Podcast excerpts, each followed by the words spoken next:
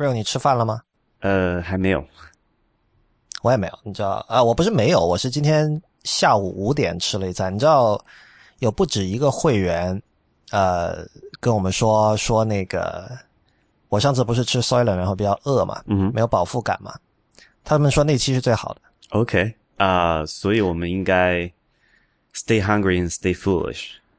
对，就是他们他们的那个理论是就是就是如果吃的太饱，就会有一种脑满肠肥的感觉。确实是啊，这个是有有有道理的，我觉得。因为这个所谓那个人的最高的那种效率的时候，不都是那种有有有什么饥饿感的时候，有有求求食的冲动，有生存压力的时候。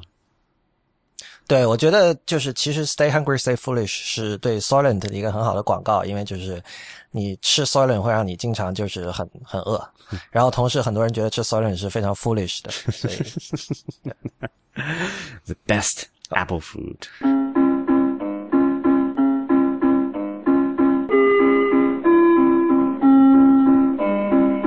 欢迎收听 IPN 播客网络旗下的节目《IT 公论》，一个不反制、不接地气、失货多、为成人准备的科技节目。今天是二零一五年五月十八日，也是 IT 公论的第一百五十三期。IT 公论的网址是 IT 公论点 com，请大家使用泛用型播客客户端收听。关于客户端的推荐，请访问 IPN 点 LI 斜杠 FAQ。我是不鸟万如一，今天和我坐在直播间的仍然是不鸟万 Real。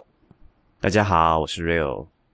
那么一开始还是照例做一下会员广告。如果您喜欢我们的节目，请考虑成为 IT 公论的会员，支持我和 Real 把 IT 公论做成最好的科技播客。我们的会员费用是每个月三十人民币，如果一次支付全年的会费，可以获得八五折优惠。入会方法请看 it 公论点 com 斜杠 member，it 公论点 com 斜杠 m e m b e r。如果您不打算入会，但也希望支持我们的话呢，可以通过支付宝给我们小费。我们的支付宝的账号是 hi at it 公论点 com，h i at it 公论点 c o m。我们建议的小费金额是一元、五元或者十元人民币。哎呦，我知道有人要问哈，说小费不是给服务人员的吗？为什么听个节目也要给小费？那，呃，这里我想引用那个一个已故的著名作家叫 David Foster Wallace，他有他他他写很多小说哈，但是他也有很多非虚构的写作。然后呢，有一次他就说，非虚构写作其实是一种服务行业，就是非所谓的非虚构写作是作家替那些自己没有时间去搞懂某个题目的人去把它搞懂，然后再用一种简明的方式把那个题目的内容讲给那些人听。所以付，费研究嘛，paid research。对，所以我们我们是服务业的。我们肯定是服务业，我们又不种地，我们也不制造一个什么硬件产品给你。如果不是，其他都算服务业。是的，所以从今天开始，您如果喜欢 IT 公论的话，有两种方式可以支持我们，一个是成为会员，IT 公论点 com 斜杠 member，还有一种方式就是，如果你每某一期节目听着觉得好的话，可以呃给我们小费，打到我们的支付宝账号 hi at IT 公论点 com，h i at IT 公论点 com。呃，这里可能要解释一下这个呃会费和这个小费的区别哈。会员费用我们是每个是一个周期性付款的东西，比如说你是月付的会员，那么我们会在你成为会员的那个呃那一天的每月的那一天，我们会重复性的从你的那个信用卡账号或者是支付宝账号里面扣钱。但如果是年付的话，我们就会周期性的一年扣一次。但这个很多可能呃之前有朋友不太熟悉这种方式哈，因为这个可能在国内也并并不算太普遍吧。因为我们最想的还是给大家呃一个比较简单的方式，就不用想太多，你因为所有的东西都系统自动帮你解决嘛。哦，我们说过了，我们是是这个不反制、不接地气，所以这个在国内不普遍，是非常符合我们的这个特点的。呃，所以但是为了照顾一下，就是大家不希望那种重复性扣款，我就说，哎，我也不是你的这个常听众，对吧？我就觉得你偶尔有一两期节目还不错，那我想就给你为那一两期节目表示一下这个经济上的支持。那么我们建议你采用现在这个小费的机制，然后小费的金额刚刚也说了是您自己定的，但是我们也有一个推荐的金额，比如说是一块或者五块、十块这样子。人民币。对人民币，但如果你非要打个一块三毛五，我们也不介意。OK，那现在就进入今天的这个听众反馈环节。今天有两则听众听众反馈，而且质量都相当的高哈。呃，会比较长，但我觉得是非常值得的，所以就现在就先来读一下。第一则听众反馈是一位姓姚的听众，然后他是说，呃，他讲了一个跟虚拟现实有点关系的一个事情。他说，呃，准确的说，听了好几期跟虚拟现实相关的节目之后，我想到了一个有关于 telecommunication 的话题。呃，这里可能解释一下，就是英文就就我们知道很多词开头是 tele t e l e 嘛，然后 tele 这个这个前缀其实是远程的意思。所以，所以 telephone 就是为什么电话？因为你可以两个人在远程也可以通话，对吧？所以 telecommunication 就是远程通讯。呃，这位听众说想到了一个关于远程通讯的话题哈。他说，呃，telecommunication 从古老的人力加纸质媒体发展到现在的虚拟和扩增现实，似乎并没有什么本质上的突破，依然是在努力开发新的技术手段来弥补对话双方不在同一空间的这一种不利的环境。而正是在科技发展史上，这些孜孜不倦的探索，虽然在事实上没有解决“我们还是应该见面聊”这样的遗憾结果，反倒孕育出。许多的乐趣，比如说打电话有打电话的乐趣，编短信有编短信的情怀，视频会议也为商业公司全球化做出了不小的贡献。上升到文化层面，人们沟通方式的变化也深刻地影响了人类的娱乐生活方式。比如说网络播客这样的媒体，以及手机出现之后，色情行业的 decentralization 就是去中心化的现象，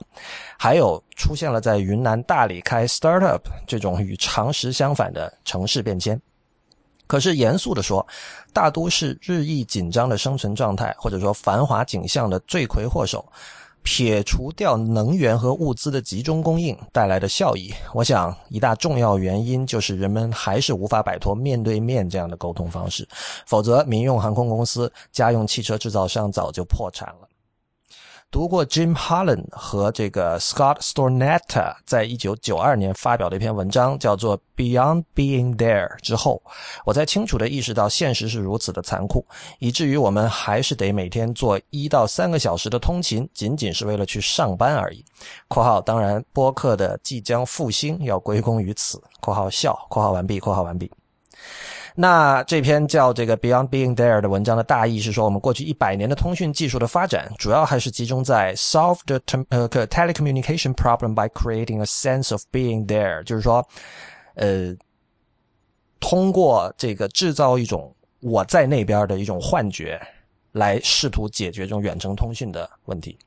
但是到现在，也就是一九九二年那篇文章是一九九二年的，到现在为止，人们仅仅只能。掌握通过图像和声音的方式建立远程联系，而似乎任何一种试图通过模仿人们面对面交流中涉及到的沟通环境，比如说眼神、声音、肢体语言和气氛，来解决远程沟通不便的行为，都天生具有缺陷，因为他们只是在模仿。我们要解决通信问题，只能开发出一种人们即使有机会面对面交流，也仍然会。不选择面对面，而选择他的这样的一种通信工具（括号微信笑了）。为了开发出这种工具，我们首先要引入 social presence 和 information richness 的量化标准。呃，social presence 就是说，嗯，你在哪儿，就是说你你你人在哪儿的那种感觉 presence。而 information richness 就是信息的丰富程度哈。但是这位听众是说，我们对这两者要有一个可量化的标准。使得这种工具不仅仅接近于面对面交流时候的带宽，甚至能够超越两个人在同一物理地点时的沟通效率。我的想法是，现在的通信方式有许多在某一方面都已经达到了超越物理同在的沟通效率。比如说这样的场景：两口子吵架了，各自在一间房间里生闷气，而这个时候通过微信反而能够容易和解。（括号笑）。QQ 聊天的场景，一个男生在和一个女生聊天，以惊人的手速边 Google 边聊天的方式获得了女神的欣赏。所谓无形装逼最为致命（括号网恋见光死）。严肃地说，我们正在飞速向一个可见的未来飞奔，通过虚拟现实和扩增现实技术飞奔。到那个时候，分布式能源技术和远程通讯技术将极大的改变人类的聚居方式。那我们首先，我们在这期节目的这个这个 show notes 在网站里会把这篇叫做 Beyond Being There 的文章分享给大家哈，欢迎大家去看。呃，Real，你什么要有什么要补充的吗？呃呃，先说一下那个翻译哈，刚才讲我们讲那个就中文那个 tele 翻译还挺挺奇怪，都翻译成电什么什么，比如说 telecommunication 我们翻译成电信对吧？然后 television 我们叫电视，telephone 我们叫电话，就我不知道为什么会是这样子。呃，这等于说它是用怎么说？远程是对这种东西的结果的一种描述，电是对它的这个手段的一种描述。对，但是你不觉得这件事情就很很好笑吗？你你你本来那个词的是描述的是一个呃目的，但是你现在是去翻译的时候却选择了描述它的实现方式，但是实现就实现那个目的的方式并不只有一种嘛。就其实很多情况下，我们现在所谓的远程的那些东西，大部分是要依赖，就更多的是依赖光吧。对，所以挺好笑的。OK，嗯，然后后面他其实我觉得有一点就是他说，呃，就说白了，我们现在的技术还是无法做到让我们创造一个虚拟的那个什么 presence，就是叫它可以它的那个，我但是他那个翻译挺好，叫物理同在哈。嗯，就是我们现在两个人不在同一个地方，我们现在能够哪怕我们可以 Skype 可以 FaceTime，但是我们的那个传输带宽还是非常有限的。比如现在我们还好，就我们两个之间的这个带宽，嗯呃，听你的声音还是挺真切的。但是毕竟不如真切，就是毕竟不如我在我们面对面的时候，我听你的声音的那个还原度高。当然，可能这里面有一些的问题，带宽并不是最主要的因素，但是它也会一个是一个比较大的影响的方式。不，你可以说，我觉得你可以说带宽是主要的因素，就是说当带宽大到就是真正的虚拟现实，就是我们需要用什么一百那个叫什么来着？呃，九十六 K 赫兹的采样，然后对 呃什么无损的压缩你的声音传输过来，会听起来好一点，对吧？其实还是会受制于这个设备的还原啊，对吧？对，就是说，如果如果你以现在的这种呃常规的这种带宽的可选项来思考的话，可能这个带宽解决不了问题。但是如果比如说是现在的一百倍的带宽，那那个时候能出现什么样的沟通方式就不好说了。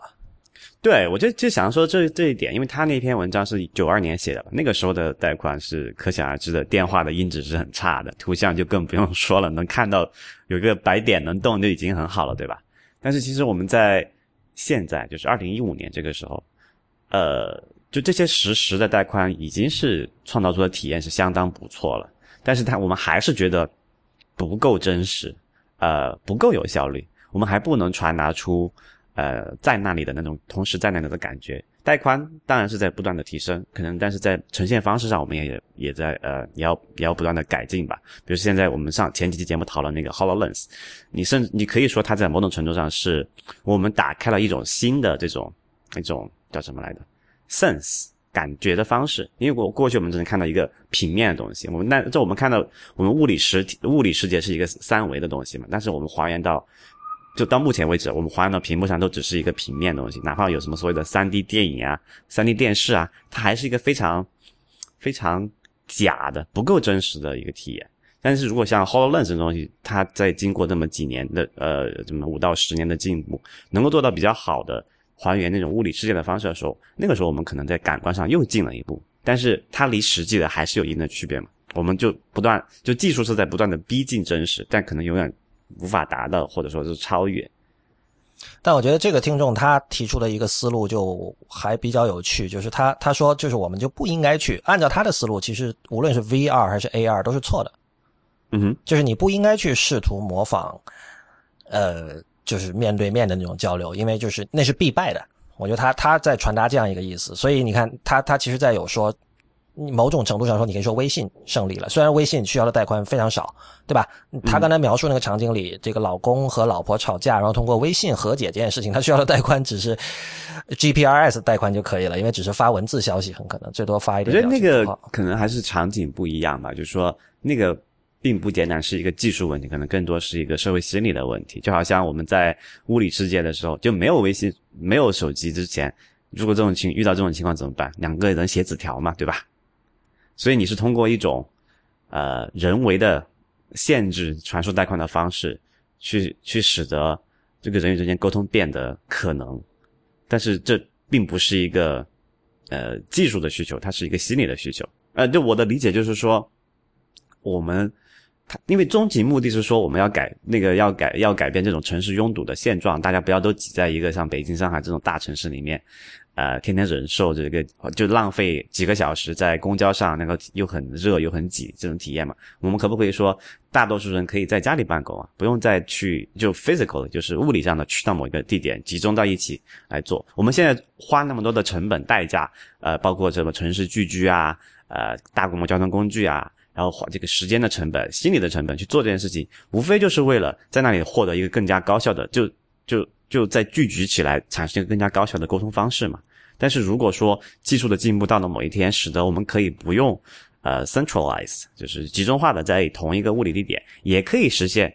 可能不说百分之百嘛，可能有个百分之八九十的这个工那个效率的时候，这个时候我们再权衡一下，我们是否还要所有人都居住在那种超大型城市？我们是否所有人还要在每天的同一个早高峰、晚高峰的时候，在挤在同一样的公交的方那个就是大规模交通方那个公共交通的？呃，比如说铁路上去拥挤，就我觉得可能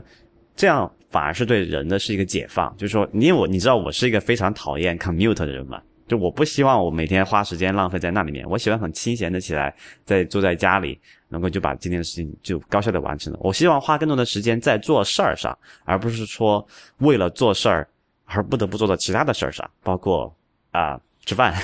包括交通啊，包括这各种各样出行嘛。所以，我我可我觉得从这个角度去理解的话，啊，我们在技术层面上去不断的去追赶这个物理存物理的实体的存在，我觉得还是很有一一定的意义的。不一定说它一定要非要达到那个物理的那个感觉才能够成功。但我刚才讲讲讲的什么，就是说你呢，你在多大程度上能够接受这么一个逼近？现在我们可能说我们有个百分之二三十的逼近物理程度了。我们说是不是做到百分之六七十的时候就觉得足够？啊，good enough，因为考虑到你你你你毕竟物理沟通还是有成本的嘛，你你你所谓牺牲的那个不够真实那一部分，是否能够抵消你的成本？所以这个是一个需要考虑的问题。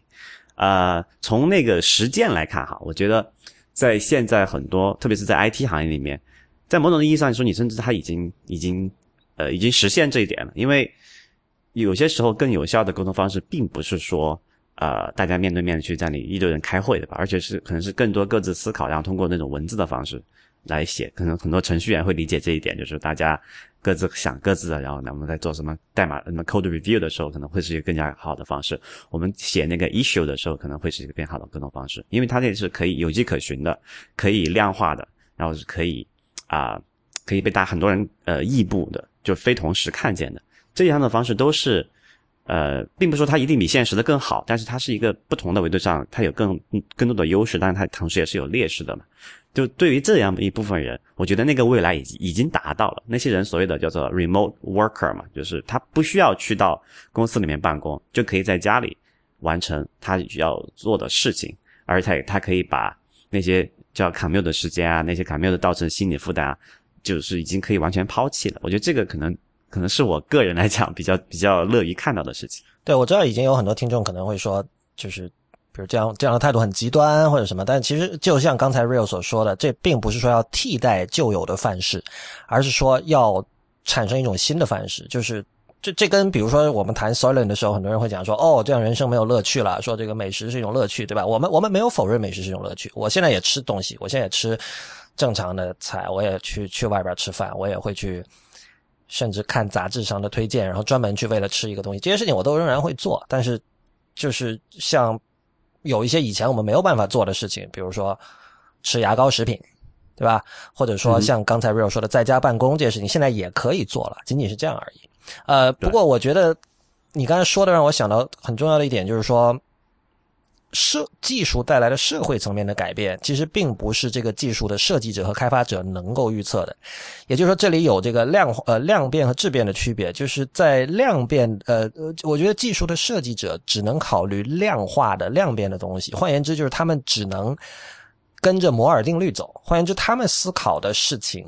你知道，很多人会会去批评这个技术的开发者，说你们只想着让所有东西变得更快，效性能更好，对吧？你们不会想说这些东西在社会层面怎么怎么样，但是我经常会觉得说社会层面的那些东西你是没有办法去事先规划的。就像刚才说的夫妻通过微信来和解的事情，这件事情在技术上一点都不性感。我已经讲了，就是他他用到的带宽是 GPRS 的带宽，它是用纯文字的方式沟通，但这个这种用法是用户发明出来的。嗯，对吧？所以社会层面的变化，其实很多时候都是技术的使用者去去发明的，而不是技术的这个开发者和设计者事先想过的事情。这我们知道，互联网本身就是最典型的这样的一个例子，对吧？没错，这这会带来这会带来很多问题，但是这个呃，我觉得这是唯一让技术能够产生社会效应的一种方式。就你没有办法去要求这个程序员们去一开始就想好，就是那那个叫什么？那个叫那个 social engineering，其实这是有点邪恶的。就是你可以说希特勒，希特勒做的就是这样的事情，就是说，就我我我希望整个社会可以被我去设计，包括哎计划经济嘛，对吧？就是就是你你试图去去呃过分的去设计和规划人类的生活，其实很多时候是没有什么好结果的。所以你看，这个有条理的德国人又坑了我们一把，是吧？从两个维度上。当然，这次上一期我在那个内核恐慌和吴涛也提到这一点哈，德国产出两个祸害人类的东西，这是其中。好的，那我们过渡到下一条的反馈，下一条反馈也很长。呃，我们在上一期的时候，呃。在节目的末尾，我们提到了 Facebook 的他们的员工做了一项调查研究，就是说，呃，他们通过对自己的用户的这个行为习惯的这种分析，得出一个结论，就是说，并不像很多人想的那样，就是 Facebook 的用户，因为他们的朋友整天 like 来 like 去，转来转去，而且每个人的。政治倾向不一样，对吧？然后很多人批评说，Facebook 只能让他的用户看到与自己的政治倾向、立场、意识形态、口味相近的人的观点，所以久而久之就成了一个我们称之为叫 filter bubble 的东西，就是你只能看到和你自己一样的观点，对吧？然后 Facebook 的那篇他们发表在 Science 上的那篇调查报告呢，就否认了这个观点。呃，如果大家没有听上一期的话，可以先去听一下上一期最后我们的讨论。那么，呃，有一位叫 Virgil 的朋友，他们他听了我们的那个讨论之后呢，他仔细的去看了 Facebook 的那那篇研究，比我们看的仔细多了。然后他说他没有看 Science 的原文，但他从那个 Facebook 发表在那个 Research 点 Facebook 点 com 那个博客上的那篇文章，他说看出了很多问题啊，他是这么说的，呃，他说那个。首先，基本的选择偏差就不过多阐述了。二零一四年七月到二零一五年一月，然后是只统计美国用户，这已经是一个很小的样本了。那然后说，百分之九的美国用户表明了他们的政治立场就是自由或者保守，也就是 liberal 或者 conservative。问题从这里开始。首先，价值观的分野并不仅限于政治这一项。北大的坐标系测试就包括了政治、经济、文化这三个维度。他说的这个是木瑶搞的那个东西吧？呃，有点，那个是应该是我理解那个应该是一个现成的一个一个分法吧，就是不太清楚这个是原创的还是怎么样。没有没有，他说的所谓北大坐标系测试指的是木瑶做的那个东西吗？不是啊，那个是没没没错啊，对，就是我链接，我们同样会放到网站里哈，就是，而显然已经被强了那个，对我听说了，嗯，而显然这样都还不算全面。历史观呢，对于不同门类流派的艺术的态度呢，社会应该如何组成及运作呢？简直要多少就有多少。即使部分可以化约到北大的那三个维度，也无助于减少事实上的复杂度。显然很难说，一份仅粗略的涉及政治立场的调查能够有效地反映受访者的取向。即使这份调查并不是关于价值观本身，这个偏差依然是致命的。很有可能在某事上持保守态度的人，在另一件事上是持自由态度的。问题还没有完，保守和自由也许是在美国是两个比较有共识的概念，但我高度怀疑这一点。很有可能只是大家以为互相有共识而已。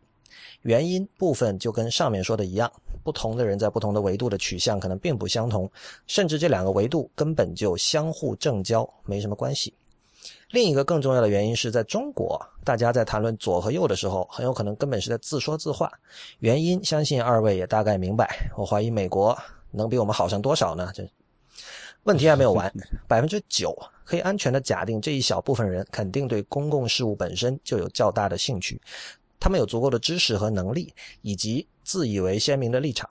一个推论是，他们应该都受过良好的教育，家庭背景、经济条件等也不会太差。还有一个假定，这个良好的教育肯定至少部分的包括了 critical thinking，也就是批判性思维。那么，是否可以认为这部分人本来就更倾倾向于能够接受不同的观点呢？即使 Facebook 和严肃新闻听上去水火不容，但这部分人应该具有这样的能力。即使是在 Facebook 这样一种正常情况下不应该唤起所有注意力的媒介里，他们的大脑也能本能地识别出与既有观点不符的内容，并且能够不太费力地对其进行处理。至少我身边就有这样的人，这又是选择偏差。我们继续看这个研究，用数据点标定了严肃内容的取向，一般来说都会倾向某一端，很少有中立的。这百分之九的用户平均有百分之二十三的好友是另一个立场，以下简称异端好友。有一半的用户的异端好友处在百分之九到百分之三十三的区间里，这两个区间外各有百分之二十五的用户。在考虑到 Facebook 依据相关性对信息流进行排序之后，得出自由派用户好友分享的信息大约有百分之二十三是有不同立场的。而新闻流里的这个数据是百分之二十二，由此计算出百分之八的风险比例，意思是说这些用户有百分之八更少的几率看到朋友们已经分享过的所谓不同立场的内容。保守派这边的数据分别是分享中占百分之三十四，新闻流里就是 newsfeed 里面占百分之三十三，计算出百分之五的风险比例。更进一步的说，自由派用户真正点开看的内容只有百分之二十是不同立场的，这比新闻流里又有百分之六的损耗误差。保守派这边是百分之二十九，有百分之十七的风险比例。这些是比较干的数据，如何解释它们还有待从统计学、政治学、产品设计上的详细分析。而且，我觉得这些数据很可能只能得到全球变暖导致海盗减少之类的奇怪结论。即使可以很好的分析出背后到底有没有相关性，有的话究竟如何运作，它的意义也并不是网站上写的那么显著。原因就像前面所说的，他们的选择偏差实在太明显。这位朋友就。真的非常的细心，我我其实我没有像他看的那么仔细，就是，呃，上期其实我们主要讲的就是说，我觉得因为这是一家这个商业公司自己在做的一个研究，而我们都知道就是他一定有他的 agenda，就这不是一个第三方的，不是一个中立的一个研究，所以。就我觉得，就你换个角度这么想，如果他那个研究得出的结论是刚好相反的，他会发布这篇研究出来？就很可能不会嘛。我昨天晚上跟朋友吃饭，有一个是也是某个理工类的博士嘛，然后他就讲说他们在做研究的时候，就是 很多时候就是你你的研究成果别人是没有办法重现的，而且你自己如果再做一遍也不一定能够重现。然后同样就完全就是 real，你刚才说的，就是如果呃有一些这种。研究结果是不符合和他本来的假设的话，有可能就会就会不发表。这个听起来就这很像大家在网上吵架的时候，经常有一方去骂另一方，就是就听起来像很低级的错误。但我没想到就是，哎，real 你是博士啊，原来博士也会做这种事情，这很很常见吗？嗯，对，对，明白。那那不然。Real 无语了，对，real 完全无语，真正的无语，无法反驳，简直。所以我相信你对于 Virtual 这位听众朋友的来信也没有什么要补充的啦。没有，因为我觉得他讲的已经比较详细了，所以大家能够理解这件事情就好了。就就很多时候，对于这种复杂的社会问题，很可能是我们不知道真相。你现在正在收听的是 IPN 播客网络旗下的节目《IT 公论》。音乐之后，我们进入今天的正题。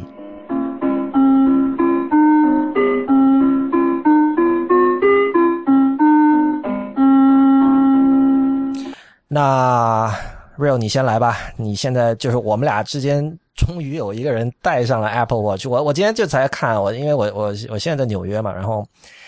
我在纽约旧金山，还有就是。就都大城市嘛，然后，嗯哼，我到现在没有见到活人戴 Apple Watch。然后我唯一见过的两个人，一个是在苹果工作的，还有一个是 Willow，就是上过 IT 公论和内核恐慌的我们的朋友 Willow。就这两个都是业内人士，我我觉得不能算的。所以就是在街上的活人里面，我还没有见到一个人戴，然后我自己的也没有还没有拿到。那么 Real，你戴了几天？你的你有什么感受？我也没戴几天，我戴了可能一天多了吧，到现在为止。嗯，我带的这款是 Apple Watch Sport 运动版的白色袋子，然后因为一些特殊的原因，我拿到这么一款，然后也不是我的，反正我可以拿来玩几天。这我们那个听众群里面，其实还有很多人都拿到了国内的，然后大家在秀那个表，然后我也玩了一下。就我现在在一个，就现在不是夏天了嘛，戴这种这种这个它叫什么？这个那个表带材质叫什么来着？呃，fluoroester 什么之类的。对，然后其实是挺糟糕的，那个不透气嘛，它因为你知道，对于一种传统的那种表不透气，其实问题是很好解决，就是你不那个带子弄松一点，然后你不断转两下嘛，对吧？OK。但是 Apple Watch 它有一个问题，就是它有那个传感器探测你的这个身体体征嘛，什么心率啊之类东西，它有一个背后有一个凸出来的那种。一个一个圆形的区域，然后它是要求你这个表跟手是要贴贴合的，就是你不能，你做个最简单的判断标准，如果你把手伸出去，表带戴好，然后你不断的那种旋转手，它会不会滑走？你要做到不能滑走，这样的话就其实是有一定的压感的。然后昨天我我是戴了一整天之后，我把那个表带拿出来，我就是手背上那个那个探测器那个部分是一圈被压压的压红的那种印子，一个圆形的血印这样，然后就其实是。感觉是挺糟的。啊，然后后来我就专门去那边的一个苹果的授权经销商，他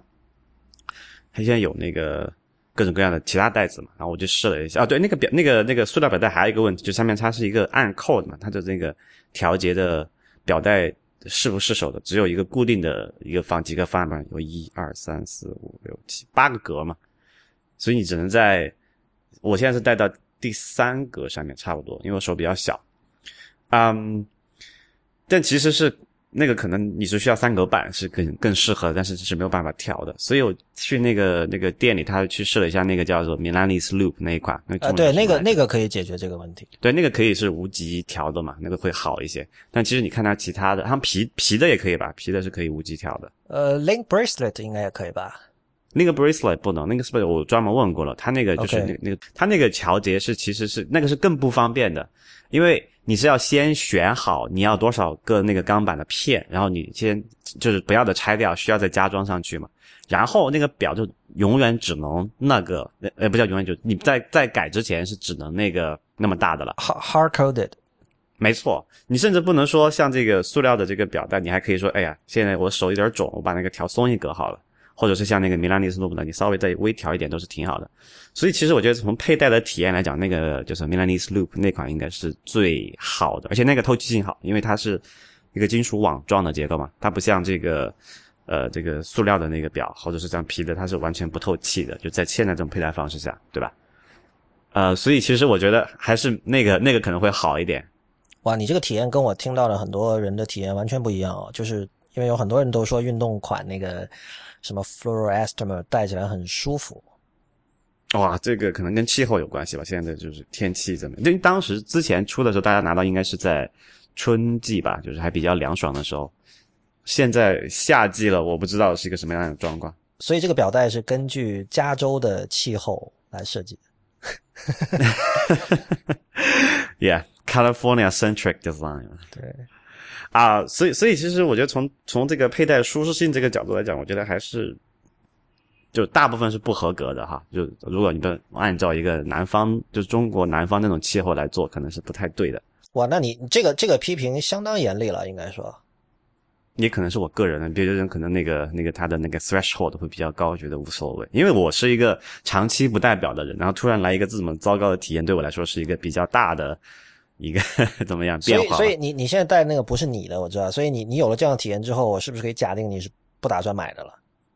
呃，这个可能这个还是一个综合的考虑，我们待会儿再说。就是现在我就纯从佩戴体验来讲是，我觉得是不好的。OK 啊，然后再说它的这个功能性那些吧。就是我现在拿了一款，那款是一个小的，呃，是三十八毫米的那一款。然后我戴手上，反正。大小还行，反正我手小嘛。然后我昨天试了一个四十二毫米的那个，就也差不多。其实就是如果对于男生来讲，应该是都还可以的。其实那个四十二毫米就很多女生佩戴，我觉得也是没有问题的。嗯，这现在就是说功能上，我觉得还是比较鸡肋吧。因为现在我觉得，唯一对我来说有用的就是那个来的那个通知提醒，可以终于不用掏出手机来了，特别是你在。运动状态下，比如你在路上走的时候，你就有一个什么呃短信或者微信的消息发过来，你可以叭抬起来就亮了，看还还可以。但是其他的像什么也就可以探测一下这个心率那些还有点用，然后看那个它会就是提醒你每天走了多远，消耗了多少那个能量那个东西还有点作用。那其他的像那些呃那些 App 啊，我觉得到目前为止我还没有机会有多少感觉能够用上它。那第三方 App 现在就是我觉得大家公认就是现在的状况还是很糟糕的，因为就是首先因为蓝牙连接或者 WiFi 连接，就是表和这个手机之间的这种沟通嘛，就是还是比较不畅快的，所以就经常会卡。呃，然后你说另外一个问题让我想到我我昨我昨天在 Twitter 上说了我刚才说那个事儿嘛，就是我在外面没有见过活人带几个东西，然后我有一个北京的朋友他回复我说他有朋友买了，然后买了之后就大赞，他对他喜欢到什么程度，就是说。他带了，他买了 Apple Watch 之后，如果听到有人说 iPhone 不好，他会跟那个人说，那是因为你没有把 iPhone 跟 Apple Watch 配合着。这个我我我当时感觉特别有趣，就是你知道，一般是说那个你首先本身在技术上 Apple Watch 如果不跟 iPhone 配合用，就根本用不了嘛。但这个人是反过来，他说。如果你觉得 iPhone 不好，是因为你还没有买 Apple Watch。然后我当时想，因为这位朋友没有过多的解释，然后我当时想到的是，因为这几天在纽约嘛，这大家知道纽约的话，你你要走很多路，因为就是嗯，地铁是一个很常见的一种交通工具，而且那个地铁里经常手机是没有信号的。然后如果你是要经常在外面走路的话，你会发现 hands free 是一件非常重要的事情，就是说。呃，因为很多时候，因为这个城市并不是我常居的城市，所以就是我经常要查地图。那么我就经常要把手机掏出来，然后尤其纽约的地铁线路是非常复杂的嘛，有时候你要查从哪儿到哪儿该怎么做，然后经常又有比如说某一条地铁线今天又不开这样的事情，你又要查，然后你要看时间，对吧？你要比如搜周围哪里有这种便利店可以买东西，就诸如此类的吧。就是你你走在路上，可能你就手里有个包，可能还有拎着别的东西，然后你要不停的从口袋里。掏手机这个体验确实很糟糕，在那一瞬间我会觉得啊，这时候如果有块表在手上会好很多，至少看时间的时候不用掏了。但我跟你讲，这个体验其实是很糟的。你是想说用那个苹果那个手机看地图，然后指导你行进吗？呃，大概是吧。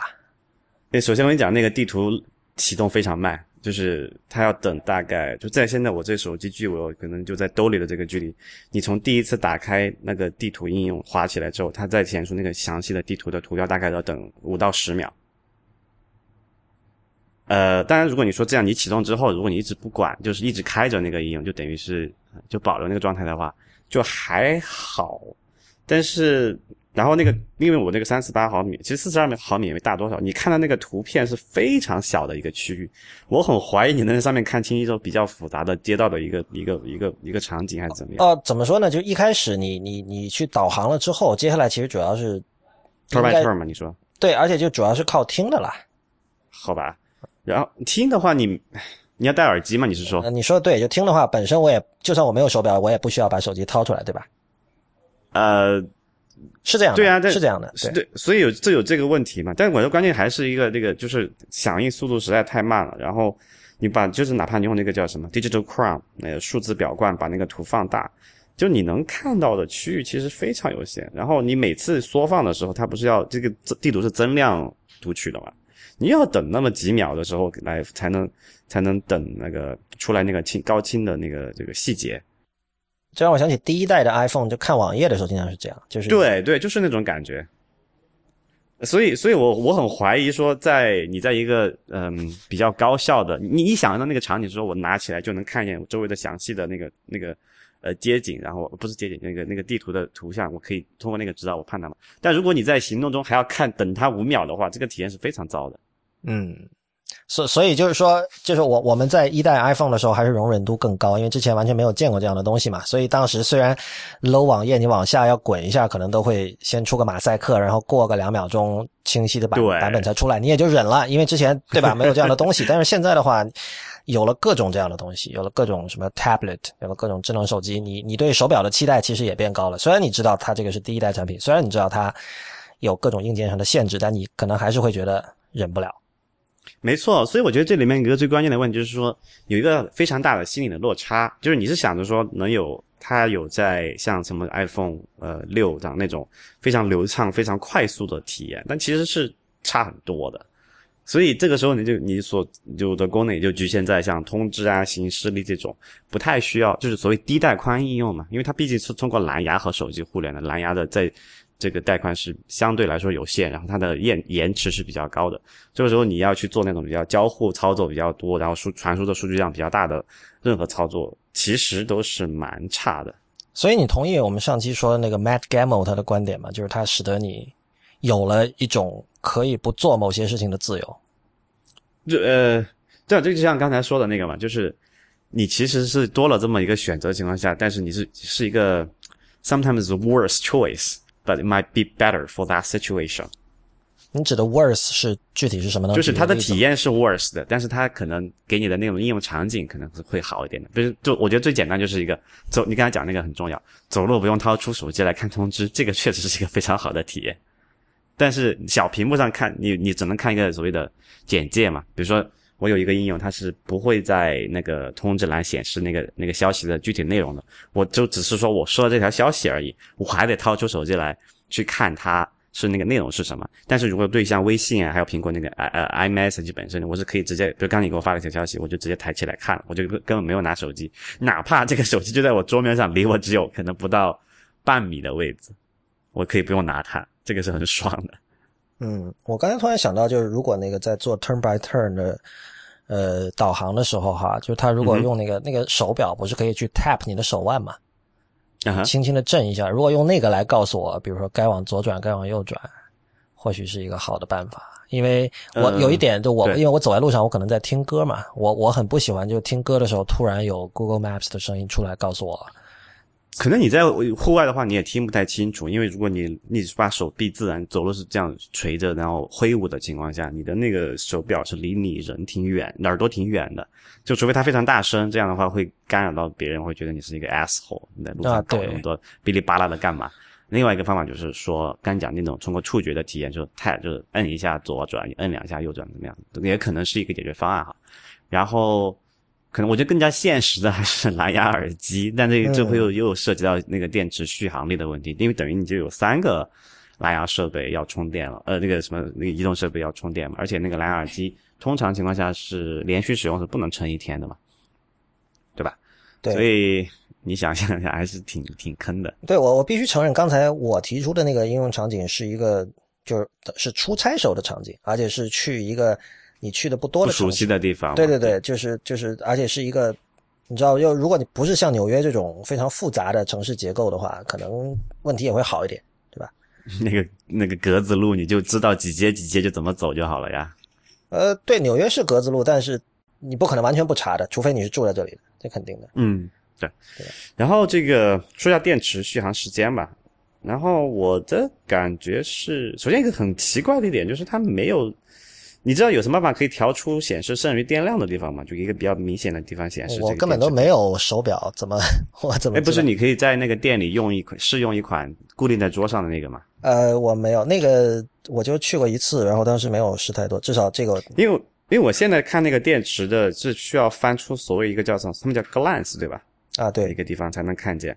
就但如果你在我现在默认是显示一个时间、行事历、呃日历和这个叫什么来着时区的这么一个一个一个界面，嗯，我要得划一下才能看见电池续航时间，呃这个剩余电量。当然这也不是太大问题，但是有时候觉得，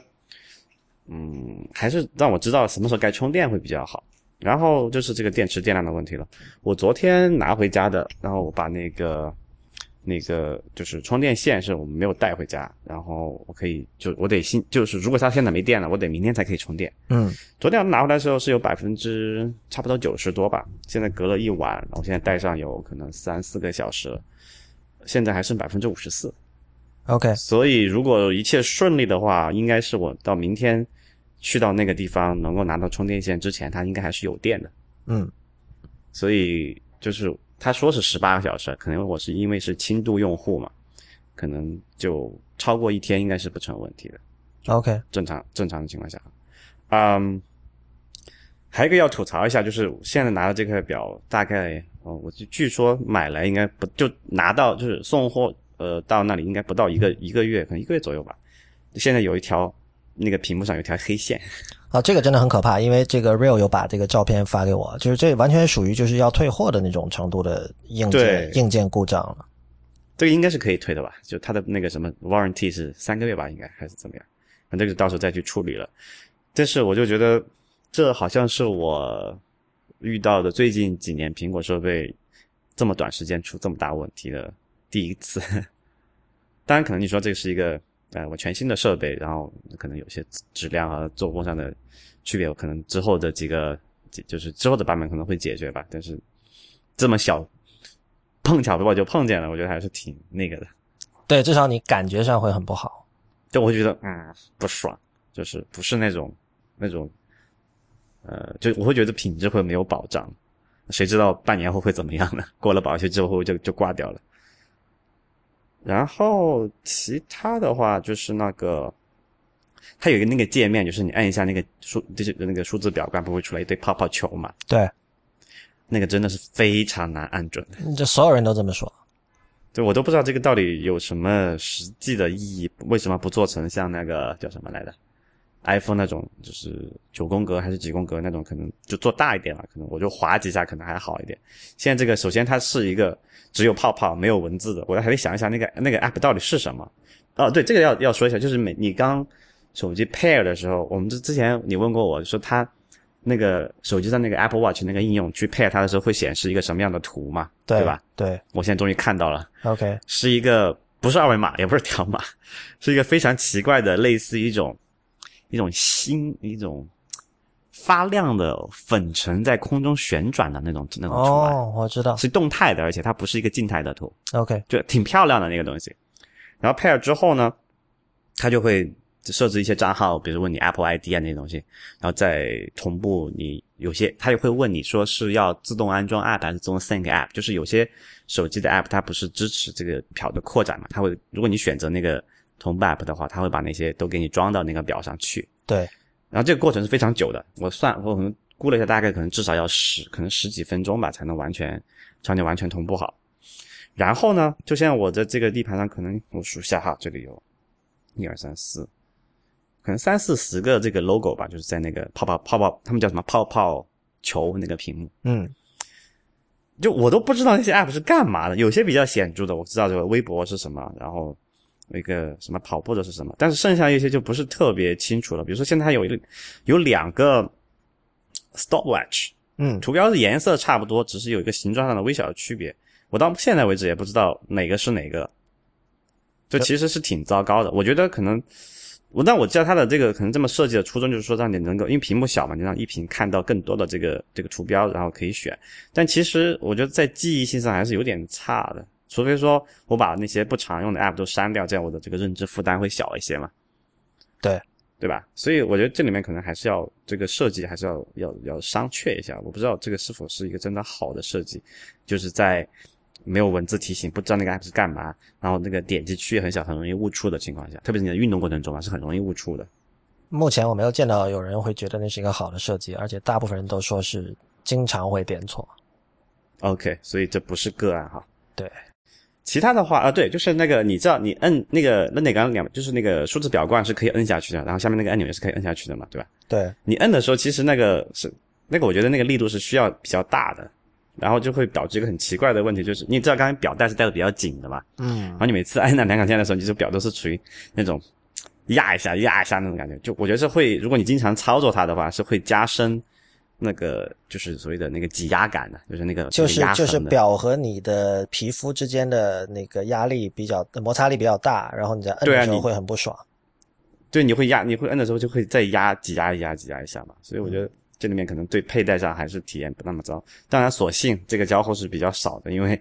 你不会抬着手一直那里玩那个东西嘛。其实三十秒就累了，所以可能还好。嗯，对，可能我再体验一下吧。下周我们下周节目的时候，我们再来说一下有什么新的心得了。OK，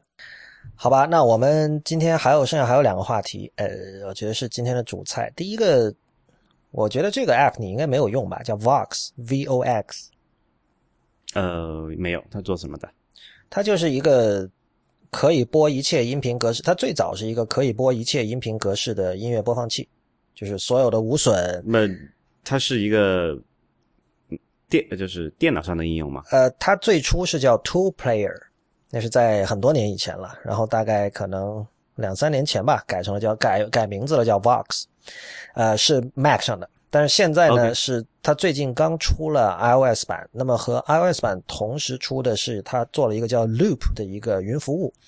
呃，也很好理解啦，就是这个 Loop 是无限空间的，就是你电脑上所有的歌，你可以把它传到 Loop 上，然后你在 Mac 和 iOS 上的 Vox 里面就可以听了。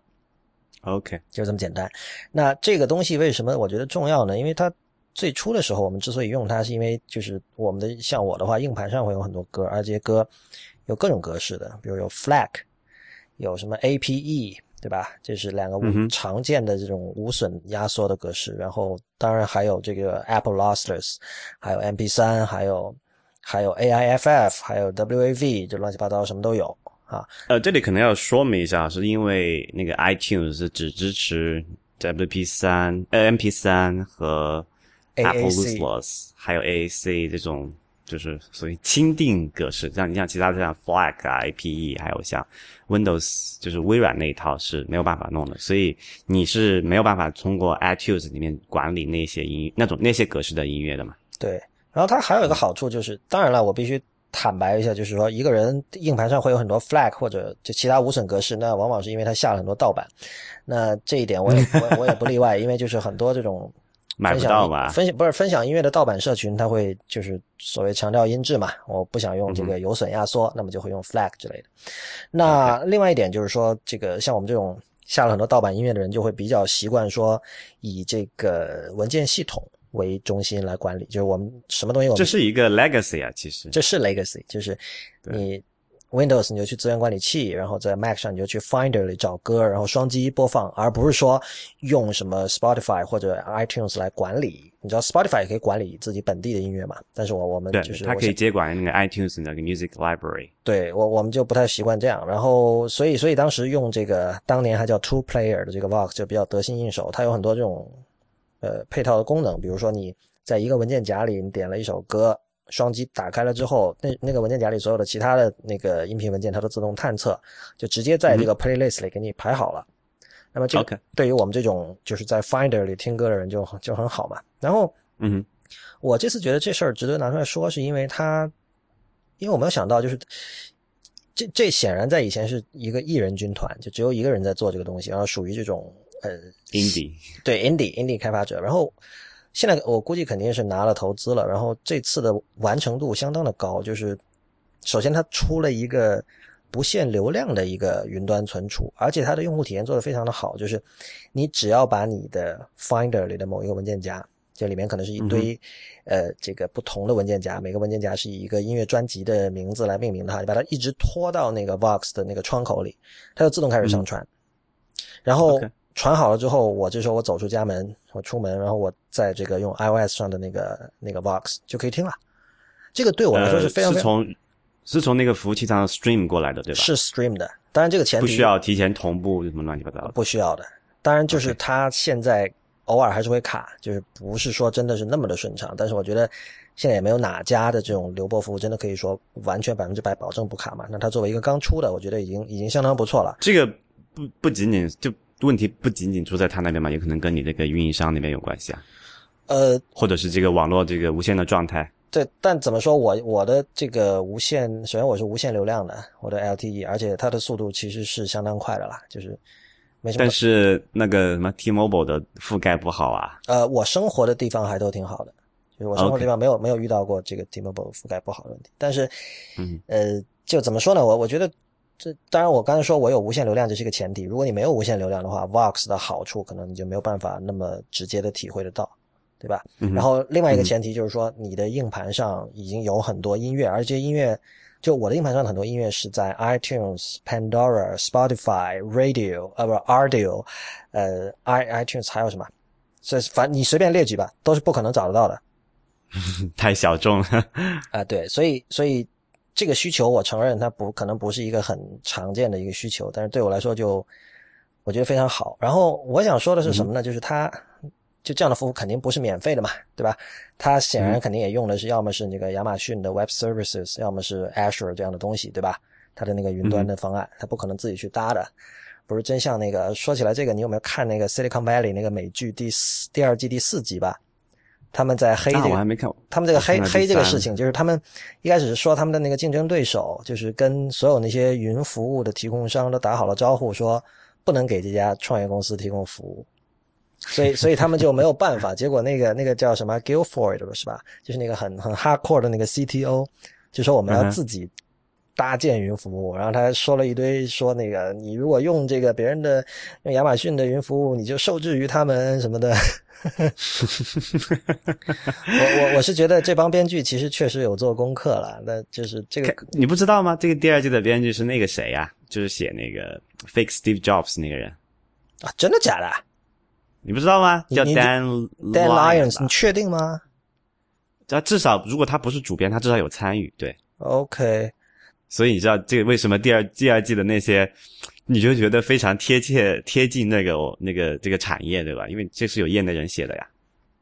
呃，他倒不算业内人，但对，但当然我能想，他有足够的聪明可以把这些东西给搞清楚。我因为我我这个剧我一开始有好感，是因为他不是因为他在讲创业公司的事儿，而是因为他的那个主创叫 Alec Berg，是以前他就深度参与了 Seinfeld 和那个 Curb Enthusiasm 这两个就我特别喜欢的美剧。OK，对，他是他是那个班底的，然后现在他是 executive producer 吧，对于这个 Silicon Valley，我没有想到，我没有想到 Fake Steve Jobs 有有参与，呃，说差了，就是说，呃，Vox 和 Loop 它肯定是有用现成的第三方提供的云存储服务，对吧？所以呢，它是一个对用户收费的一个服务，那它的费用是。他们的费用是每个月三十人民币，如果支一次支付一年的费用，还可以获得八五折优惠，也就是一年三百人民币。你知道这是 这什么意思吗？我看到的时候，当然它肯定不是用人民币定价，它是四点九九美元一个月，然后四十九点九九美元一年。我们也不是用人民币定价，我知道啊，但是我看到这个定价的时候，我就意识到这是在和我们抢生意。这是就是说，Vox 和 Loop 是在和 IT 公司竞争用户的钱包，对吧？对，那这时候有人可能要问了，说怎么可能呢？一家是提供这种音乐流播服务，对吧？呃，你们是按照按照我们在今天节目开头说的，我们是提供服务业，呃，卖信息，对吧？帮大家省时间，或者说给大家提供某一种这个所谓的 insight，这样。但是我觉得这个恰恰就是重点，就是说，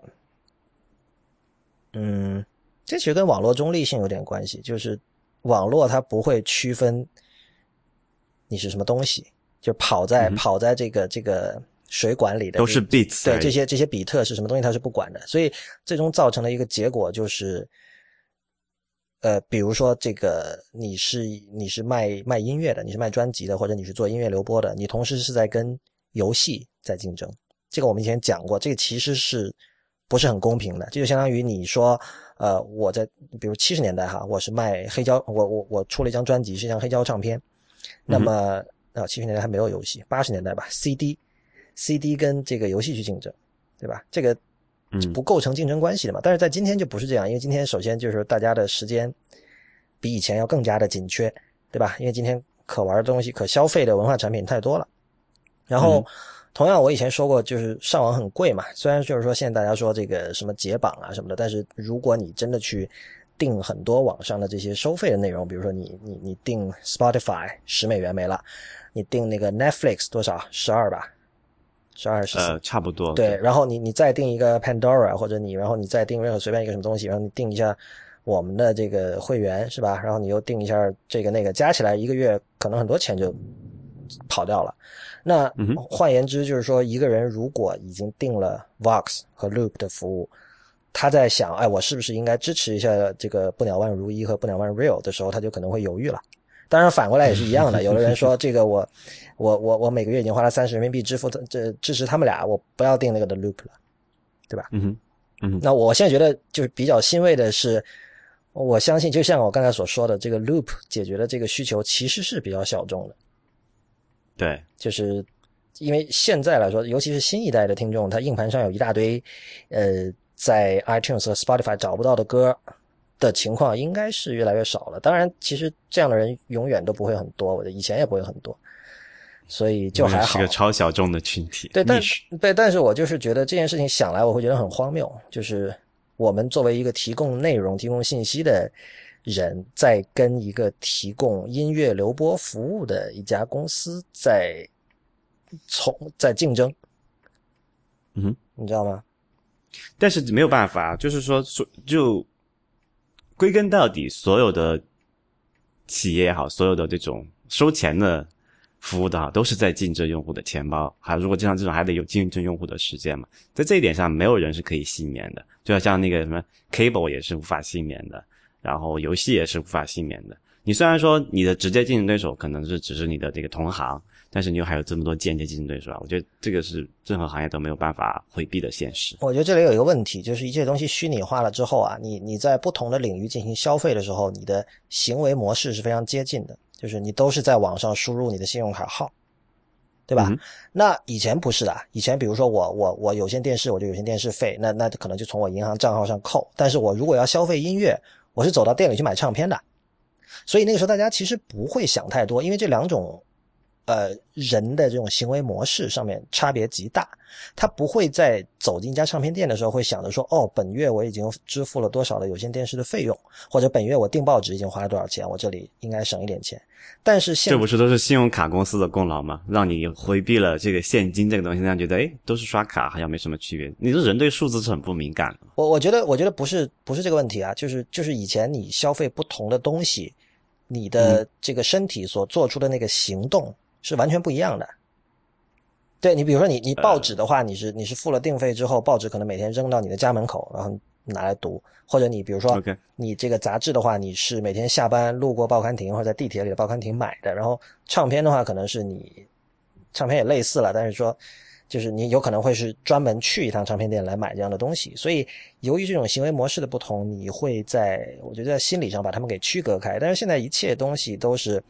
通过点鼠标在一个窗口里完成，那这时候你你就更容易倾向于把它把这几种消费进行比较，然后去去衡量，就等于说这是你的一种投资嘛，你去衡量这不同的投资给你带来的有可能带来的回报，对吧？然后这时候你就会可能就是说我会说某一些这种花费我是不是应该砍掉了？我不知道是不是这样，有可能对，因为确实是。在这个行为模式上都有比较，就会觉得，哎，我为什么还有这个东西？不过这个很难说，我觉得可能还是要观察一下这个这个具体这个数字是怎么样，做一些什么，有那种专门做市场调查的机构，他会做这些东西嘛？对对，我觉得也有可能会完全是一个相反的结局，就是说，就就像刚才讲那个信用卡给，因为过去如果我们付现金那个方式，你会明显的感觉到，哎，这次怎么出去了那么大一一坨钱，对吧？对对，他只用信用卡之后就觉得，哎，刷个卡，哦，走了，忘掉了刚才付了多少来着？对吧？对。但是同样的同样情况下，就是说你有这么多服务，但是所有的他们都同质的，会觉得哎呀，买一个这个服务，买个那个服务，好像也没什么太大的区别。你不会感觉到他们之间在付费上的差异，你唯一的感觉是那个数字。但是我刚才讲嘛，人对数字是其实是很不敏感的。比如说这个东西四九九啊，你说哎，大约五块钱，好像也不多哈。然后这样日积月累，到到时候你费，但但但唯一一个问题就是每个月信用卡账单到的那天，我想，哎，怎么欠了那么多钱？对，对吧？所以啊。不知道，我要要看一下这个市场研究的数据，看一下到底这个消费者心理和他们用脚投、用钱包投票的结果是怎么样。那个说到这个 Loop 这个服务哈，就是说，嗯，它只是提供一个存储和访问的功能而已，它并不提供内容，对吧？它没有内容，所以我不太清楚这种东西在大众上，就是它能不能够在获得市场上的一个成功。因为刚才照刚才你说的这个，我的理解就是说。人们还是希望一个简单的一个服务的，就是说有提供内容那些东西，我不需要自己再管理。等于他这个的话，等于只是说把把 iTunes 砍掉那个 iTunes Mix Store，只是 iTunes 这个管理工具做得更好了而已，对吧？但是它也可以接到 iTunes，然后还有那个 SoundCloud，还有那个 Last.fm 这些这些功能。OK，所以它这是一个是会相当于怎么讲，是一个通用型媒体播放器这么一个意思，是的，带然后是带这个呃网络就是 Cloud Access 云访问功能，是的，嗯，我我有点担忧它的这个这个面对的市场是否够大，然后足是否足够撑起它这个这个本身，而且因为它这个价格也不贵嘛，然后如果它都是它是播这个无损的嘛，然后流量啊带宽的成本还有存储的成本。我就是有点怀疑的。我其实有点怀疑，就是而且他他打的牌也是这种你知道高音质牌，这跟我们说的什么 Pono 啊，还有包括之前就是现在已经显得就几乎已经可以说是失败那个 Tidal 啊，都是一样的，就是 就是就是由热爱音乐的人做给热爱音乐的人的一个服务，但是就是我们都知道，其实一百九十二 K 的 MP 三和无损压缩之间的音质的区别，大部分人是不在乎的，就是这样。没错，所以你打这个牌是没有用的。但是我自己的话，只不过是因为我我长期在用这个东西，然后我有很多乱七八糟的市面上很难找到的音乐，然后我一下觉得哦，我可以随时听了，嗯，很爽。嗯，对。但其实我也不确定我是不是真的会付钱去买它这个云存储。对了，呃，提醒你一个事儿，就是你比如说你很多那个 FLAC 和这个 APE 格式的无损因为在硬盘上没有办法通过 iTunes 管理嘛？对。其实你因为你知道无损有个什么好处，它可以是无损可以从一种格式无损转到另外一种格式的嘛？对啊。所以你其实可以把它全全部转化成那个叫做 ALAC，呃，Apple Lossless。我有做过这样的工作，但是就是数量太大了嘛，就跟我我们以前讨论过的事情一样，就是说，比如说我要把呃有那个工具可以批量很方便的转的，不需要你操作很多东西。对，我知道，但是把那个但是你你抓过去就好了。那个那个那个工具可以把一个就是巨大的就是一个叫 Music 的文件夹里的所有的无损找出来，自动找出来，然后。把它转成这个，比如 Apple Lossless，可以这样吗？而且它会保持那个，就是专辑的那些结构啊，都会保留的。啊，这么强啊？好吧。嗯哼。但是这仍然仍然需要很长的时间，我知道。对，会花花一点功夫，一次性的了。反正我之前就做过这么一件事情。啊，这个有一个事情要讲一下，就是一个 technical 的一个细节哈。就之前为什么大家都觉得那个 FLAC 特别好？因为它是一个开源免费、不需要授权费的一个协议，那个一个格式嘛。嗯。啊，然后大家觉得那个啊，苹果那个你是私有的，又要付钱是吧？还还有授权费，大家都不用。那其实从二零应该是两年前还是三年前开始吧，苹果已经把它那个就是 Apple Lossless 那个格式已经就是免专利费开放了。OK，然后那个格式的协议，就是格式的里面那些细节，好像也也是就是有一个规范已经做出来了。就其实它现在跟 Flag 是一个同样的地位的啊，所以在这种情况下。从管从使用和管理的便利性的角度讲，那我建议还是大家可以把 FLAC 转成那个，然后可以放到 iTunes 里面去管理嘛。对，至少它是第一方的技术，然后现在又已经开源了。没错啊，这样的话你就可以很方便的，就如果你都是用 iTunes 管理用 i iPhone 去听的话，这样会相当方便，而且也不用考虑空间的问题，因为 iTunes 在同步的时候，你是可以选择把它这个无损的再同步到。你 iPhone 的时候转化成一个相对就是压缩后的，但是你可以选择比如说一二八 kbps 或者是幺九六 kbps 的这个 AAC，这样的话你的音质有保证，那也不会占你太多的这个 iPhone 的存储空间。是的。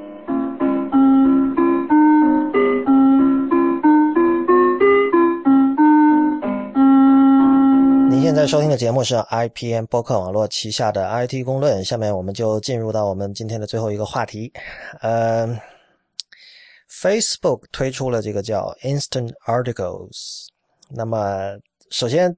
对我个人来讲，这个事情之所以值得关注，呃，最重要的原因是它是 Mike Matas 设计的。那这个如果长期听我们的节目，会知道就是应该听说过 Mike Matas 这个人吧？就是如果不知道的话，再再再简单讲一下，他是大概在十四岁还是十六岁的时候，呃，加入了那个 Will Shipley。就是当年著名的 Mac 独立开发者 Will Shipley 做的那个 Delicious Library，呃，Delicious Library 其实就是一个管理你的这个书、唱片还有 DVD，就是都是实体的哈的一个目录管理软件。但是它当时很有名的是做出了一个这种书架，一个很拟物的书架的这么一个界面。然后就是当年。甚至有这么一个说法，叫这个叫这个什么 “delicious generation” 还是什么？就是当年的 Mac 独立开发者特别热衷于做这种拟物的效果，因为那个时候可能 Mac OS Ten 出来可能三四年吧。呃，就像乔布斯一开始说的那个 Aqua 界面，你可以舔嘛。就很多人很多人把这句话理解成说是因为它做的太漂亮了，你忍不住要去舔。但其实乔布斯当时的意思是因为 Aqua 界面是用了那个水滴的那种感觉嘛，就是它水果糖的感觉，水滴水滴。然后就他是意思是说那个东西你看着你觉得它要从因为太逼真了嘛，你它要从屏幕上掉下来留下来，所以你要赶快去舔一口，是这个意思。所以其实所谓这个可以舔的 UI 本身它就是一种对拟物的一种高度的执迷，这个可以毫无疑问的确认。然后这个 Mike Matas 在做了 Delicious Library 之后，被乔布斯挖到苹果去了。然后后来之所以我们看到，比如说 iOS iOS 六、iOS 五时代的那个最早的那个版本的 iBooks，它是它有那个书架的界面，其实也是 Mike Matas 做的，所以它最早的那个经这个源头其实是 Delicious Library。换言之，呃，如果你是一个讨厌拟物的人，你可能。不会喜欢 Mike Matas，不过这个是错的，这个这个我们直接再讲哈，因为最初 iOS 六的那套风格里，iOS 六呃 iOS 一啊，不是 iOS 六，最初的一堆东西都是他设计的，包括那个 Google Maps，我们知道这个 iOS 一是内建 Google Maps 的，这是成年的历史了哈，包括那个 Settings 那个齿轮的那整整套的那个界面，还有包括那个直到现在仍然多少还残留了一些影子的那个这个 Photos 就是图片。那里面的那个图片，你可以用手两只手转来转去啊，放大缩小啊，这些交互模式都是 Mike Matas 做的。嗯，呃，然后呢，后来他们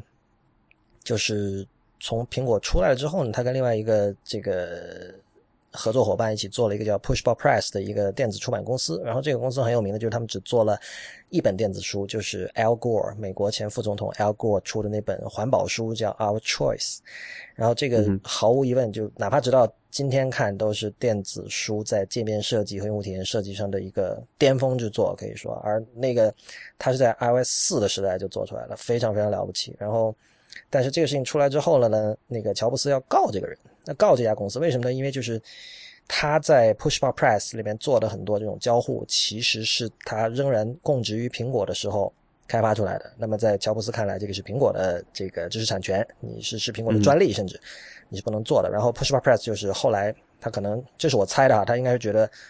就是没有办法再作为一家电子出版公司再继续下去，然后他就把自己卖给了 Facebook。然后接下来的事情可以说就是历史了，就是大家知道，就是他在 Facebook 是做了很多这种，比如说那个像那个叫什么 Chathead，就如果你现在用 Android 手机的话，你当有人用 Facebook Messenger 给你发了信息之后，你的屏幕上会出现一个小圆球。然后那个圆球你可以把它弹来弹去的，对吧？然后你点开那个圆球，它就会有一个类似 pop over 那样的界面弹出来，你可以在那里面跟大家对话。呃，当然他们就是 Facebook 在他在 Facebook 做过很多 Facebook Paper 就是最有名的了，就是有一个就叫 Facebook Paper 的 app，就是非常能够体现典型的 Mike Matas 风格的一个东西。那么现在这次他做的 Instant Articles 其实是把他的这套美学延伸了下来，就是说这是他的一个。Mike Matas 美学的一个最新的 incarnation，最新的一个版本，这么说吧。我刚才为什么讲说，嗯，反对拟物的人，你不应该讨，呃，你你不应该怎么说？就 Mike Matas 对于你和他和拟物的关系是非常微妙的，就是你可以说他是最早奠定了苹果的这种，呃，在 Mac 以及 iOS 上的拟物风格的一个，说他之父不太好，因为他奠定这个风格的时候，他可能还不到二十岁，对吧？对，但但是你可以注意到哈，就是。他之后在 Push Pop Press 做的事情，包括他现在 Facebook 做的事情，仍然是在向现实世界，也就是所谓的物理世界在学习。就是它有所谓的物理引擎，你知道吗？就是它，苹果不是有那个叫 Course Composer 的那个那个工具嘛？然后他们他们是利用那个工具，我记得他们是做了另外一个工具，就是让人能够比较方便的做出类似像这个，比如说 Facebook 的 Chat Head 的那种。弹来弹去的那种效果，所以，嗯哼，呃，近年来 Mike Matas 的这种设计，你不能说它是不拟物，它不是彻底的不拟物，只不过它，我觉得它是模拟了物理世界里的一个子集的那些东西，比如说这个实实体物的物理特性，由于由于重力造成的实体物的物理特性，而不是说它的比如说表面的材质或者什么，这在有的人看来就可以说是一种。你愿意的话，你可以说它是一种更高级的礼物。虽然我我不会这么讲哈，但所以我觉得，如果你去观察 Matas 的这个他的整个 career、整个设计的这个这个这个趋势的转变的话，你会明白一件事情，就是说，其实我们以以前反复讲过，就是礼物本身没有好与坏，然后扁平本身也没有好与坏，最终是看你，比如说你要拟物，你拟了物的什么东西，对吧？对。对，所以这以上是背景啦，就是先交代一下做这个 Instant Articles 这个设计的人，他是一个什么样的一个人物。然后至于 Instant Articles 是什么，要不要 Real 你跟大家说一下？啊，这个怎么解释呢？你可以大约理解成它是 Paper 二点零。啊，你是这么理解的？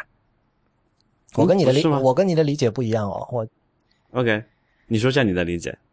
我我觉得我们不能先说理解，先得说它是什么，不然大家一头雾水。这还挺难因为。现在其实它那个并没有正式发布，我们看到只是一个，我看到只是一个样板，就是所谓一个啊，它正式发布了，只不过就是说没有，不是所有的。呃，我我来解释吧。我我觉得如果用一句话解释的话，它就是给网页做的美图秀秀。我就我觉得这样解释大家会比较清楚，因为具体来说是怎么样哈？就比如说你但这个是比较比较极端的一个对，说法。这这这是一个可能会引起大家可能会转来转去，但是其实这是一个于事无补的一个定义。那么接下来我我我做一个就真正的解释，就是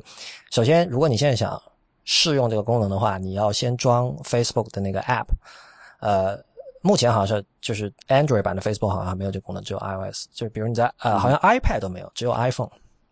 你看，这个这个挺符合 Matters 的风格。你看那个 Facebook Paper 啊，它现在都没有 iPad 版吧？或者有也是啊之后再发。所以你现在要在 iPhone 上装 Facebook 这个 app，然后你去里面搜，比如说搜 BuzzFeed，或者说《纽约时报》，就有有一些跟 Facebook 合作的一些大的媒体已经有了这个功能。你搜，比如搜搜《纽约时报》的话，然后你在那个 app 里进到《纽约时报》的 Facebook 页面，然后你点开一篇文章，你会看到就是以前的话它是就是打开一个这个 built-in 就内建的浏览器嘛，嗯在那个，然后然后它下面就加载。但是现在不是，现在是啪，几乎是啪一下瞬间的那篇文章就出来了，而且它首先它是全屏的，这又是一个典型的 Matas 的一个一个一个风格，就是你在 Facebook Paper 的，你看到你打开一篇文章，它是全屏的，上面的 menu bar 没呃 status bar 没有了，就是所谓的 edge to edge 边到边的这样的一个设计。然后它的那个页面是经过了重新的排版的，而这个重新排版呢，最能体现它的风格的是 BuzzFeed 上面的一篇文章，叫这个叫什么？我们回头回回头我放在链接里好了。那个文章也是典型的 BuzzFeed 那种那种 listicle 那种文章，文章本身没什么可看的，但是呃 Matters 等于用它作为一个一个一个样板来向大家展示了，就是说 Instant Articles 可以做到什么。所以所以这个东西挺绕的，就是说首先这个东西你现在没有办法在浏览器里去体验。你比如你你哪怕你在手机上你去 Facebook 点 com，你是体验不到这些东西的。你而且而且这其实是它的 point，就它的 point 在于，就是 Facebook 越来越重视说我们要做原生的东西，我们要强调速度。因为它这次在对外发布这个功能的时候，他就讲说，他反复强调说这个页面加载速度非常非常重要。而且他说，比如说《纽约时报》的文那个文章，我以前在 Facebook 里面的这个内部浏览器里打开可能要七到八秒，所以这个很多人可能就。你知道吧？而且这这个是说在美国，这不是说有任何这个网络上的这种障碍，就是就在美国。对，现在这里有一个有个问题要顺便插一下，就是我不知道你们，你看很多人已经留意到了，你肯定可能会注意到，就是那现在那些所谓的媒体的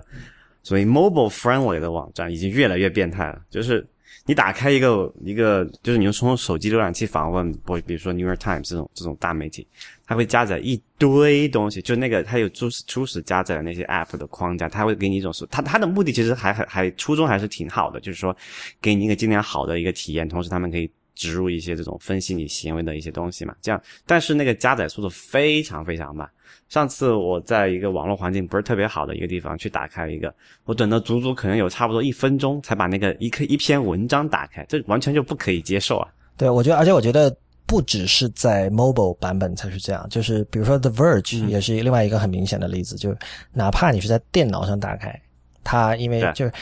它有很多华丽的效果。然后就是这个会使得它加载速度变慢，而在在在手机上这个问题显然是变本加厉嘛，所以这个 Instant Articles 想解决的这是其中一个很主要的问题，就是确实你如果试过的话，你比如说现在有些那个网站在 Facebook 的 App 里打开仍然是要用内建浏览器的，然后你比较一下，确实可能是七秒和一秒的这种区别。对，然后还有加载速度是一方面，还有就是这个渲染的速度，因为现在越来越多用那个什么各种各样的 JavaScript 做动态效果嘛，你特别复杂的那种框架弄进去之后，你你要在一个稍微低端一点的这个手机，就性能不那么不那么好的东西上去，那个那个感觉是很卡顿的，就是没有所谓那个什么 sixty frames per second 那种感觉。对，特别特别是刚初始加载的时候，那你你你会感觉整个手机就已经卡死死机了，就是因为它在 CPU 在一直在算那个跑那个 JavaScript 脚本嘛，而且特别是在一些啊、就是非 iOS 上就是在非那个原生浏览器里面，因为它没有那个 JavaScript 的那个加速嘛，嗯，那个那个优化引擎，那感觉就非更加糟糕了。而且因为它如果你在就是 App 里面内建浏览器打开，你是每次都是等于是从缓存里面就是空的嘛，每次都是重新加载的。对，你还就把那刚才那个那个叫什么那个那个第一次访问的延迟问题就搞得很严重，因为他想的就是说，哎，呃，你如果第二次访问不就有缓存了嘛，就其实问题没有那么大，对吧？但是其实你在内置浏览器里面开，你在不同里面 App 里面开，你 每次都是没有缓存的，所以这整个体验是非常非常差。是的，我们我们首先要确认一点哈，就是这个不是不只是一个纯粹的一个一个设计品，就像比如说 Facebook Paper，你可以说，呃，Facebook 出这个东西，我呃可能主要是说告诉大家说这个东西，呃，比 Facebook 本身的那个 App 用户体验要好，然后它的这个版式要好，但是这次的 Instant Article 是它这个一个整体性的引诱媒体呃彻底的。投入 Facebook 的怀抱的这个策略中的一环，呃，这个策略其实我们之前几期节目有讲过了，就是呃跟大家复习一下。媒体是否还需要网站？对，媒体是否需要网站？因为按照 Facebook 的看法，显然是你跟我们合作更好。这个所谓的合作，就是说你不再需要内容，我提供框架嘛。对，你不再需要自己去去托管自己的，你不需要去自己 host 自己的网站了。那么首先你就不用付的流量的费用了。那么你都不需要自己的这个技术团队了，可以整体开掉啊那些就是负责前端的运营的部那个那些部门。呃，这个说法可能有点夸张，但是对你大致的意思肯定是没错了，就是它在这种运维以及流量上可以省下很多很多钱，而且 Facebook 开出的这个条件是非常优厚的，就是说，呃，比如说你的内容都托管在我们这里哈，就是以后人家要看《纽约时报》不会再去 nytimes 点 com，都是来 Facebook 看。那么，嗯有广告对吧？那么广告分成两种，如果是《纽约时报》你们自己的销售去卖的广告，Facebook 是一分钱不拿的。而如果是 Facebook 的销售人员卖的广告，那么就是三七分，那纽约时报拿七，然后 Facebook 拿三，就是这样的一种一种状况。嗯哼，呃，首先就是我们可以确认的一点是，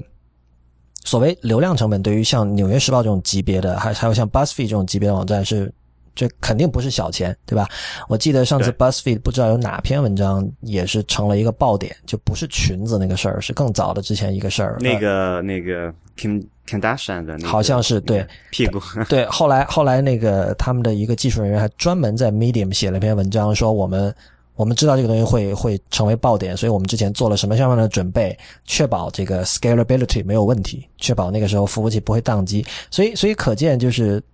就这事儿，它能当一个事儿写一篇很长的文章来说明，就可见这个不是一个简单的事情，对吧？但是如果你跟 Facebook 合作了，这些事情你就不用管了。那这方面 Face Facebook 在 scalability 上的经验，对啊，显然就是对吧？就是它全球全球前三嘛，对啊，至少是对啊，全球领就是真正的全球领先。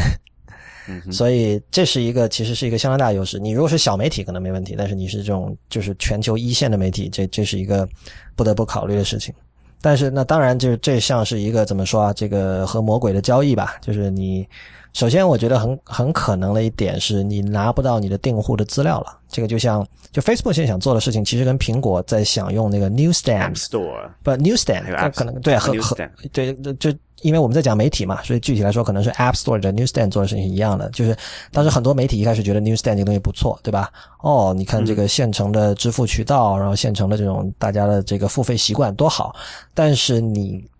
你跟魔鬼的交易的结果就是你拿不到用户的信息，因为 Apple ID 苹果是不会让那个第三方开发者得到的。换言之。你有十万个订户，你不知道这些人是谁，哪一天比如他们转 Android 了，你就找不到他了，就是这样的。所以没法什么，没法跨网跟踪。对的，对的。所以就是如果说，比如说像这些媒体跟 Facebook 合作，我相信结果肯定是一样的。就 Facebook 现在想做的事情就是像。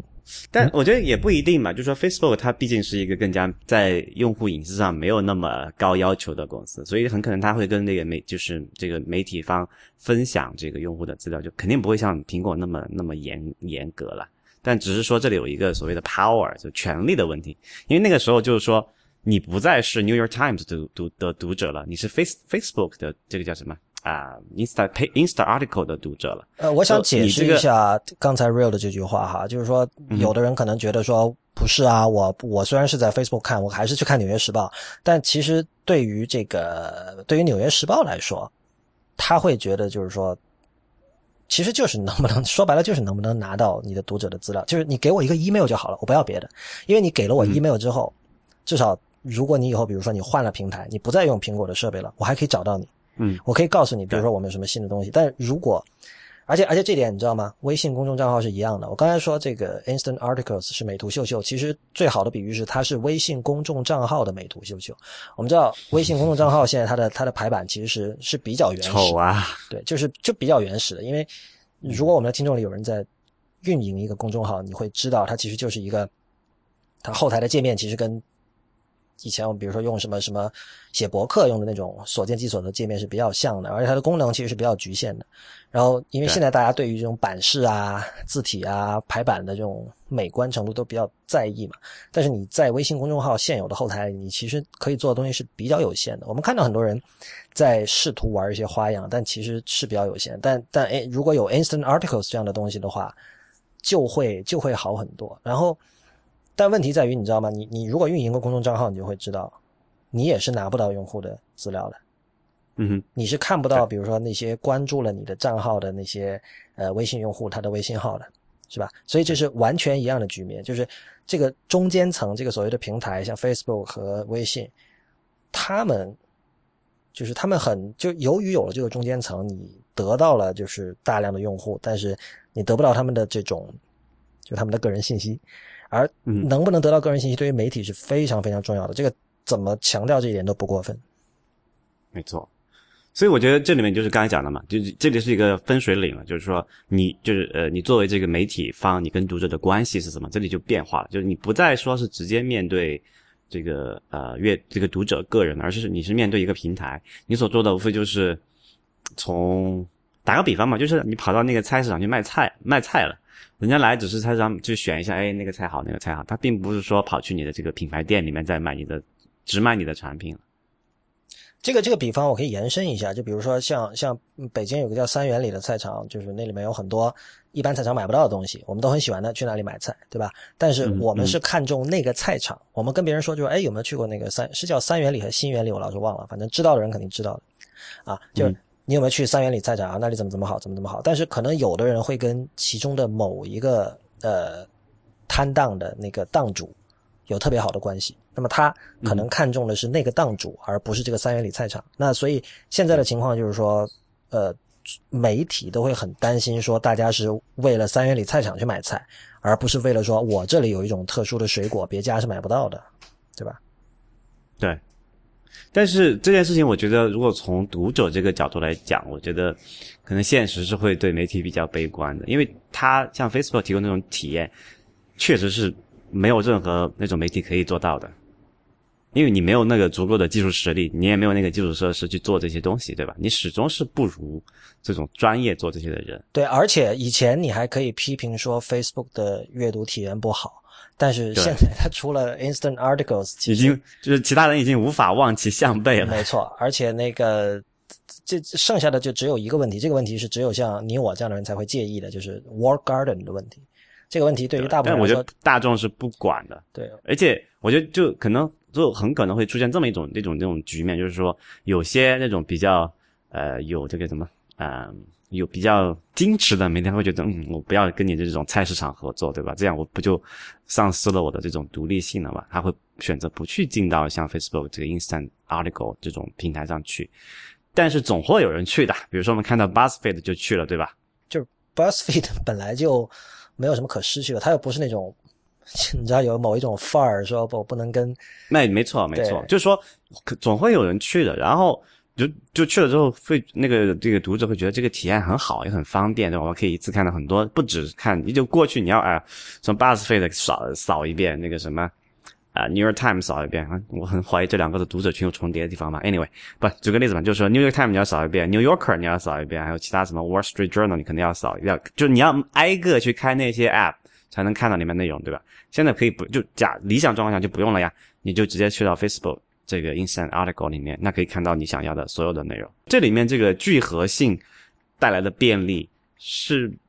是是很难以很难被低估的，因为这个确实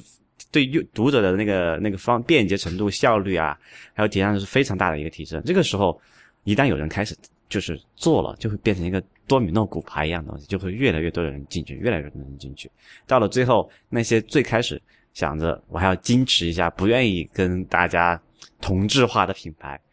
可能会面临这个这个什么数据的压力，什么 KPI 指标的压力，他也不得不跟进去。最后这个事情可能就变成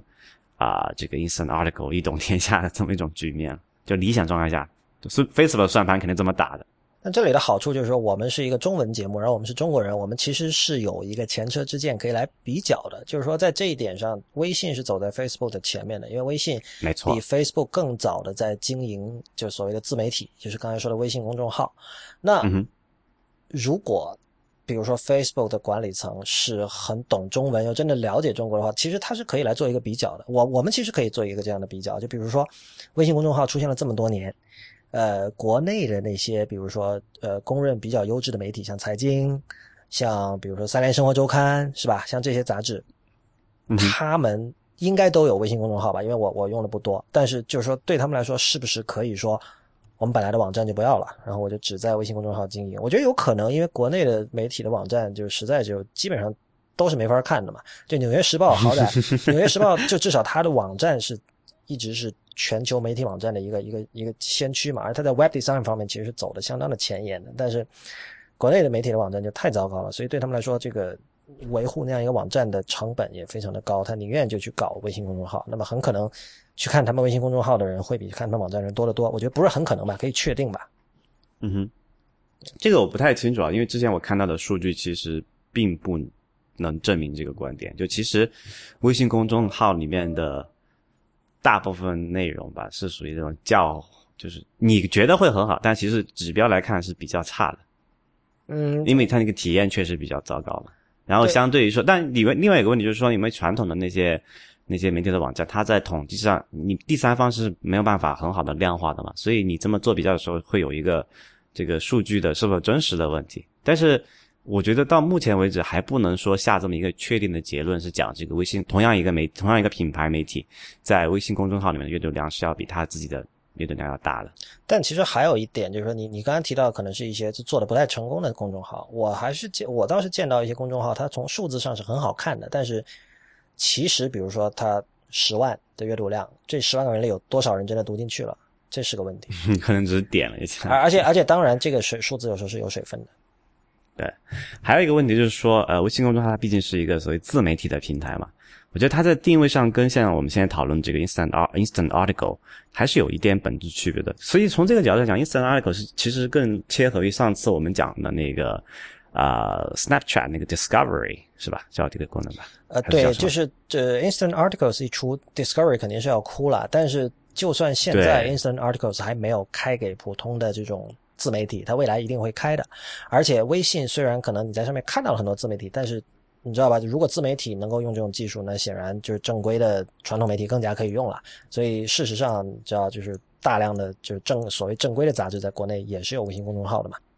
没错，没错，这这但是我觉得这里讨论是要分开来讲的，就说自如果它的这个平台的出主就是考虑的重点是自媒体，那它和像平台像那个那个 Discovery 那种现在考虑品牌媒体的这种情况下，就是专业媒体的情况下，还是有很大的不同的，在广告啊那些分成上啊，不在那个运营上，我觉得还是有比较大的区别的哈。我觉得所以从这个角度来讲是要分开来讨论的。那么我们这里就先。因为目前它只有这个品牌媒体嘛，对吧？我们先就只谈论品牌媒体这么一件事儿，因为品牌媒体它的它的失去的东西蛮多的，所以它要是否要选择进驻这个这种 Insta Article 这种平台，它要考虑的事情是是挺多的。但是像自媒体的话，它本来就没有什么自己的什么独立的平台啊，独立的这种渠道，它没有，它就它是其实是很愿意进驻这种东西的嘛。对，对，所以所以这里这里的话。我我还是不太看好品牌媒体自运营这种趋这种趋势长期来的长期结果，因为它确实体验是不可能跟呃像呃 Facebook 这种比的。我不知道你你会怎么看？我我先不说我怎么看，我觉得这时候可能有听众会觉得我们知行不合一了，因为我们、嗯、你知道，我们说回播客，我们就是典型的，知道吧？自己要硬干，就是而且你你可以想说，在这一点说这。在这一点上，其实播客走在了前面。就是中国有大量的播客，它是没有自己的网站的，它是对所有的内容是托管在比如像喜马拉雅像这样的这种平台上的。对，因为这里有一个成本上的考量，是区别是蛮大的。就是说，你说作为一个这种呃文章的媒体，就是就是文字型或者图片型的东西，其实你的叫做什么基础设施成本是比较低的，因为你看篇网页大不了一兆不得了了，对吧？你就对有十十万个人看，能又能怎么样？但像视频啊、音频啊，但是音频可能还好，视频就更不用说了。那个大家已经看到极端的例子了，就是地球上没有几多少个所谓的视频自媒体的，全部都是依托于像 YouTube 啊、优酷这种大平台，就就没有没有，人自己去托管自己的视频的。因为不那不现成本上不现实嘛。音频其实是介于这个两个之间的一个，音频其实也没有了啦，。没有人自己去服，就肯定是也是用第三方服务的。对，但第三方服务就是还是有点区别。比如说，我们可以说我们自己解决，对吧？我们现在是自己解决的，对呃，大部分自己解决的。对但是其实要从一个，而且那是因为我们自己有一些渠道，有一些这种有一些收益可以去 cover 这些成本嘛。但是其实对于一个新起步的，假设你要我们的听众某一个人觉得，哎呦，他那个播客挺有意思，我也来做一个吧。你不可能说找到一个人给你免费去 host 你的内容，然后你自己不用第第三方的平台的，那是很贵的。一个月你要只要那个听众数量上去了之后，你你个就就几千上万的成那个流量成本，就肯定是要砸进去的。对，是这也就是为什么像喜马拉雅这样的平台会有用户的原因。对对，特别是那种所谓的这种新兴的，就就这，但我们是属于技术人，可能还对这个事情理解的比较透彻，知道怎么去选择，怎么去做。你要那种非技术人去做的东西，他肯定会选择这种就平台的，就不会选择自己做，因为成本太高了，不可以，成本太高不可以接受，而且他自己也不懂这方面东西嘛。对，有很多人问过我说，比如说我也想做一个播客，应该怎么办，对吧？那就是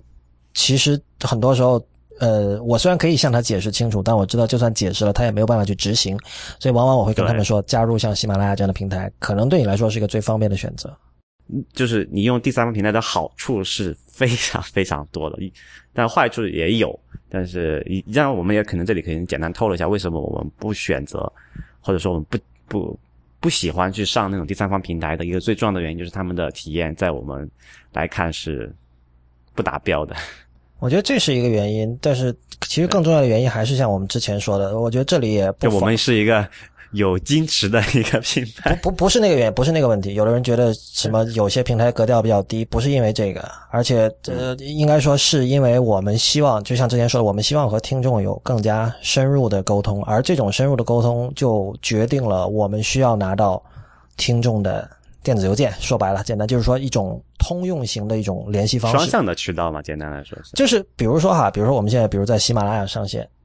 嗯听众是可以跟我们沟通，对吧？他们有什么讨论版啊，什么这种留言啊，这样。但是，嗯，就是你知道留言这种东西，就是你真的是留完就走了，我找不到你的。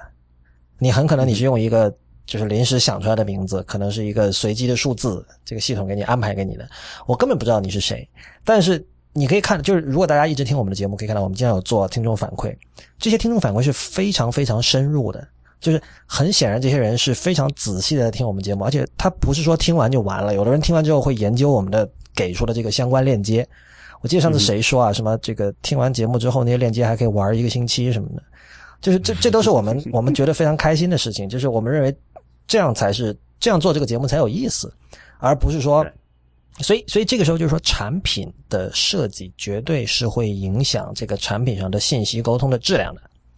所以在我们看来，就是说我们不能接受去一个平台，然后跟我们互动的听众是一些就是完全看不到他们脸、面目模糊的一些不知道什么人，然后他们呃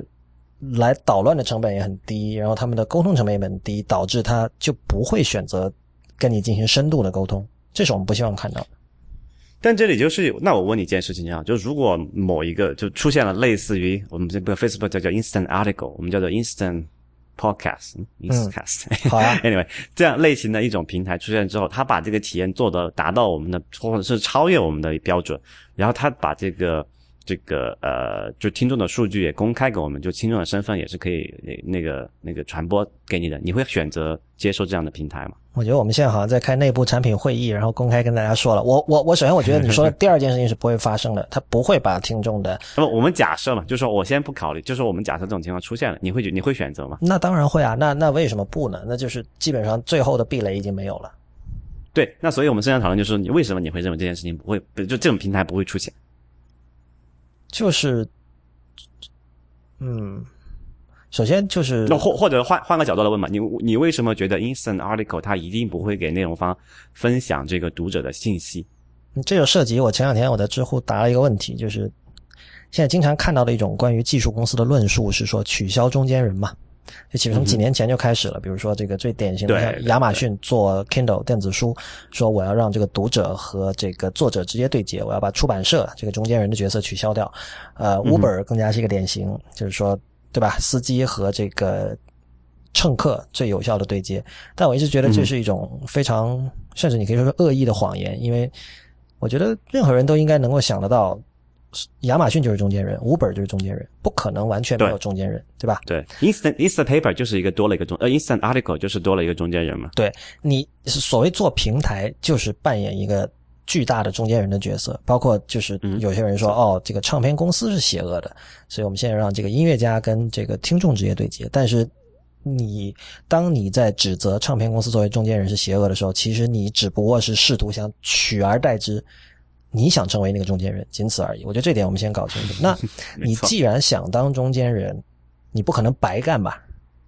那加上现在抽成嘛，所以要抽成嘛。而且关键是你你抽成是没有问题的，就是你你进如果你为我们增加了价值，你是应该分享一部分的利润。但问题是现在这个中间人的权力太大了，没错，我觉得就是这样它可以是什么 make it or break it。是啊。我觉得像呃，无论是 Facebook 还是说这个微信，还是说你刚才假设的一个这个 Instant Podcast 这样的一个中中间平台，它有足够的 incentive 让他们去维系他们和他们的用户之间的那种关系。但他们他们把用户资料给我们，对于他们没什么好处啊，甚至还有坏处。用户会说怎么回事儿，对吧？用户因为你知道现在这个隐私又是一个很很大的问题，他们会说我凭什么，我凭什么要把我的这些信息给你们？但是就像当然这个媒体跟媒体也不一样了，比如说我相信很多人在面对像比如说《纽约时报》或者比较大型的媒体的时候，他在给出自己的这个通信信息的时候，还是会会考虑一下。但是我觉得像我们这种小媒体，呃，这种这种关系是更加直接的。我我相信我们听众里不会有人我觉得们更多的信任嘛，对吧？对对，就是我们听众不会认为我们要你的 email 是想干坏事儿，我相信不会有人这么想。这里我我我可能要说一下我的想法，跟你还有有点点不太一样啊，就是真的是在开开内部产品会议，对我觉得 Instant Article 这种东西，它是可以跟那个那个媒体分享内容的，但即便是这样，媒体还是会很很反对这种这种东西。你是说可以跟媒体分享那个订户读者的信信息 OK，对，但即便是如此，这个媒体还是会很很恐惧这种平台。为什么？就刚才你说的那个控制的问题，就一旦你有这么一个强势的这种平台出现了，那个读者就不再是你的读者了。哪怕你有他的那个联系的方式，哪怕你有他的所有的信息，他就是这个平台的用户，他不再是你这个这个品这个品牌媒体的读者了。呃，什么意思呢？就举个最简单的例子，如果说你这个品牌媒体，就 Facebook 今天说他现在都要抽百分之三十，你觉得你不能接受？你跟他谈了一个什么折扣价，他说，哎，你是这个 New York Times，那我们来给你个，我们只拿百分之十好了，我们要把你骗进来，对吧？然后这个那那个什么，假设 New York Times 就傻乎乎的进去了，然后过了三年，那个 New York Times 的绝大部分读者都上了这个 Instant Article 之后，然后这个时候 Facebook 说，哎，读者都是呃，读者都不是他，都是我的人了哦。那时候我跑去跟那个 New York Times 谈价钱，哎，我们三年前签那个那个什么折扣协议到期了，要不咱们再重新谈谈？那我们就给你个百分之二十好了。呃，那个 New New New York New York 他已经走不开了就对，就你就没有选择啊，你就属于任人宰割啊。因为你想想这个时候的代价是什么？这个时候代价，因为就但这个有个有个前提，呃，这个代价就是说，那你跟 Facebook 谈崩了，你扫地出门，然后你就回去重新建你的媒体，但是读者已经跑去那个 Article 那里面嘛，他不再是你的读者了嘛，对吧？当然，这里我说这件事情的前提假设是读者会，就读者对这个 New York Times 这个品牌的忠诚度是没有那么高的。我认为这件事情在绝大多数情况下是成立的，至少是说对那种非就是所谓顶级媒体平对，就是他对于《纽约时报》很可能是不成立的，但是他对于可能对对吧？其他的很多对，但只是一个例子，对，这只是一个例子。就哪怕是对《纽约时报》，我觉得它也不是对《纽约时报》整体都成立，它可能是对某一个某几个板块，或者是某几个这个特别撰稿人是成立的。就 New York Times 大部分就是可能超过一半那种，其实是可以无差别替代的。你同意我这个说法吗？我同意这个说法，但这个是 irrelevant 的在这里，因为其实大家看重的是《纽约时报》那个光环，而不是真的说去辨析某一篇文章写的好与不好。啊，对，所以就是品，这到底是品牌的效用更大，还是内容的效用更大，对吧？这当然是品牌，当然是品牌了。OK，所以这里面其实是值得讨论的。那么。呃呃，在这种情况下，你的判断是说，就刚才我假假设那个情情情景发生之后，你觉得会有多少人会愿意从那个 instant article 这种良好的体验，再切回 New York Times 自营的那种比较差的体验上去呢？呃呃，用它举例真的不太好，因为它自营的体验并不算差，真的不算差。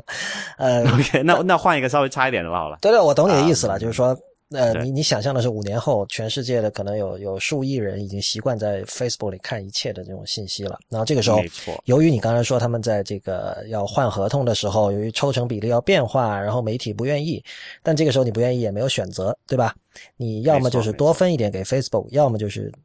就用户都都流失了，那这个时候就会很糟糕。我我是觉得有很多人是不会愿意那个再走回头路的。就是这时候，你你说你说，因为由奢入俭易嘛，由俭不不，对，由奢入俭易，由俭入奢，那嗯，对，没错，对，所以就是说，这个，请大家一定记住，中间人是一定存在的。对，就是，喂，是说起来，像我们这种状况，应该算没有中间人吧？嗯，除非你说那个 Stripe，你在荔枝上面听就会有这个问题，不是？就我们现在的状况，就比如说，就假设大家都用泛用型客户端在听，但是其实。你要真说的话，Stripe 也在抽成，那他算不算中间人？那除非那必须是啊，那我没有没有能没有能力去做这些事情的情况下，你必须要用外部的服务嘛。所以我觉得这个是逃是始终回避不不过去的。就哪怕是现在我们的这个听众用这个泛用型这个客户端来听我们，其实还是有这个问题，它里面有很多其他定义的东西嘛，并不是就整个体验并不是我们能够完全控制的。我们能够控制说说，哎，我们推荐你用哪个，我们觉得还不错的。但其实这个体验还是蛮糟糕的。这种分布式的方案总是不如那种集中起来有专门有有专人优化的体验来好的。但是我们自己又不可能说，哎，我们单独做一个。但听众群里面有人在讨论，有人在说，就说我们是不是要做一个这个啊，这么 IPN 的这么一个呃 App？但其实我们真的做了，你的体验也不会好到哪里去。对，没有，就我们真正做了，肯定就你可以想一下，比如我们现在的会员计划。呃，通过这个电邮发送还是会有一些问题的。但是，如果是比如说我们有一个自己的 App，比如说 IT 公论的 App，那么无论是这个我们的周五通讯的展示，对吧？你去现在，比如比如你要看往期的通讯，我得手动发给你，对吧？但是你如果有那样一个 App，就会好很多。包括它的这个支付，可能直接跟你的 Apple ID 就绑定了。当然，这样的后果是我可能拿不到你的这个这个 email，除非你主动选择告诉我，因为苹果是不会把 Apple ID 的信息给第三方的。所以就是，呃。在现在这个世界，你要做到彻底的独立，可能唯一的办法是你开一个实体店，然后你自己打印一份杂志，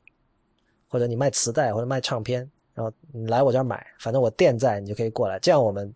这样我们之间是没有什么中间人了。就否则的话，我觉得你你是你做任何电子媒体，你都没有办法避免中间人。那我们现在的情况就是说，我们尽量。我们尽量跟这个，我我觉得我们现在状态是跟听众是直接的联系，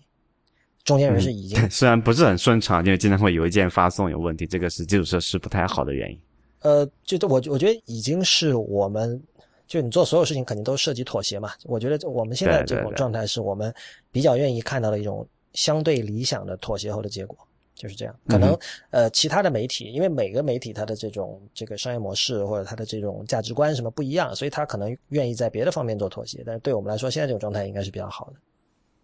对，就是在我们现在的资源条件和投入的精力下，还有就我们能够接受多大程度的这个放弃权利的情况下，现在是一个还算凑合的结果吧。所以整体来说，我觉得呃。短期内我看不到我会有任何变化，就是说我会愿意接受像 Instant Articles，或者说像这个微信公众账号这种完全把呃就相当多的控制权让渡给一个巨大的一个很强大的中间平台这样的一种状况，我我我觉得不会这样。OK，呃，他现在那个是等于开放，但是还是等于是什么？呃，商场已经搭好了，就是那什么招招租招就就招租，对，等商户入住嘛，可能等下半年的时候，我们来回头来看一下，到底有多少人去愿意叫去叫什么？有一个成语叫什么？吃这个独饵还是什么乱七八糟的？愿有多少愿者会上钩？对对对，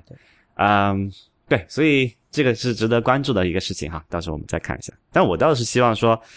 这可以可以给什么微信啊 那些东西提一个醒，就是说你这个体验太糟糕了，是不是也要跟上一下什么业界的潮流啊？人家你看做的那么漂亮，你还在搞什么那么丑的网页干嘛？这件事应该不会发生，但是就是从这里其实你可以看到，呃，就两者之间的差别吧。我们就经常说，其实很多时候在比如说商业模式上，中国的互联网是领先的，跟美国，比如说嗯在电子支付这件事情上，这很显然。但是如果你真的要谈论设计，要谈论这个技术本身的这种嗯先进性，其实就差的还是非常的远。嗯，有有距离，只能说是。对呃，那我们现在进入这个今天最后的环节。这个环节 我们之前老是忘记啊，虽然在我们的 show notes 里有写，就是 app 推荐。呃，Real 最近有玩什么比较值得一说的 app 吗？呃，最近没有，我其实很少玩 app 的，都很多都是你推荐给我的，我去我去玩一下。哦，真的假的？OK，我我最近就是有一个那个，这其实不是新 app，而是但是它更新了，叫 Dropler，呃，D R O P L R，可能很多人知道，就是它是让你可以比较方便的传一个一小段文字或者一张图片或者一个文件传到他们的服务器上，然后呃别的人可以下载。那同类的 app 有什么 Cloud app，还有还有其他几个吧。呃，Dropler 现在就是说它整个设计完全更新了，然后 Mac 版也更新了，然后它有一段时间是不花钱完全不能用的嘛，现在是成了，如果你是免费用户，你上传的东西可以在网上保留七天，因为基本上这个 Dropler 都是一个呃快餐型的这种这种消费，就是说你的图片我是即时要让。比如说你们是异地工作的团队，我的最新的设计稿，然后有一个细节我让大家看，你通过 IM 软件传过去，对方看了，然后就之后这个这个图片就没有必要再看了，所以七天的这个时间我觉得是是完全 OK 的。呃，当然你如果愿意愿意这个支付的话，它会有这个，嗯它可以永久的保存，就是这样。呃，我觉得它有一个好处是它在中国没有被抢。对 还能用的。对，它好像一直我不知道这个性能，就是访问的速度怎么样。我们当年用的时候还可以吧，我用它的时候可能是四五年前了。那后来后来它成了这个必须要付费的，我就觉得就对我来说意义就不大，然后我就后来就一直没有再用它。OK，所以它就是翻新有什么大的改变吗？就是设计上的变化，然后就是增加了这个这个免就变成 freemium 了嘛，增加这个免费的这个啊 tier，、其他的没有什么，所以你打算再用回它吗？也未必啦，就是可但是我会留着它在这个，我觉得电脑和手机上会留着它，偶尔可能会需要。OK，大家可以去尝试一下，看是不是符合你的胃口。是，好吧，那今天的节目就到这里结束，谢谢大家的收听。呃，IT 公论的网址是 it 公论点 com，呃，也欢迎大家在新浪微博关注我们。我们在新浪微博叫 IT 公论，IT 公论的公，IT 公论的论，在 Twitter 和 Instagram 都叫 IT 公论的全拼。如果您喜欢我们的节目，也请考虑成为我们的会员，支持我跟 Real 把 IT 公论做成最好的科技播客。我们的会员费用是每个月三十人民币，如果一次支付一年的费用。还可以获得八五折优惠，也就是三百人民币。如果对会员计划感兴趣，请访问 it 公论点 com 斜杠 member，it 公论点 com 斜杠 m e m b e r。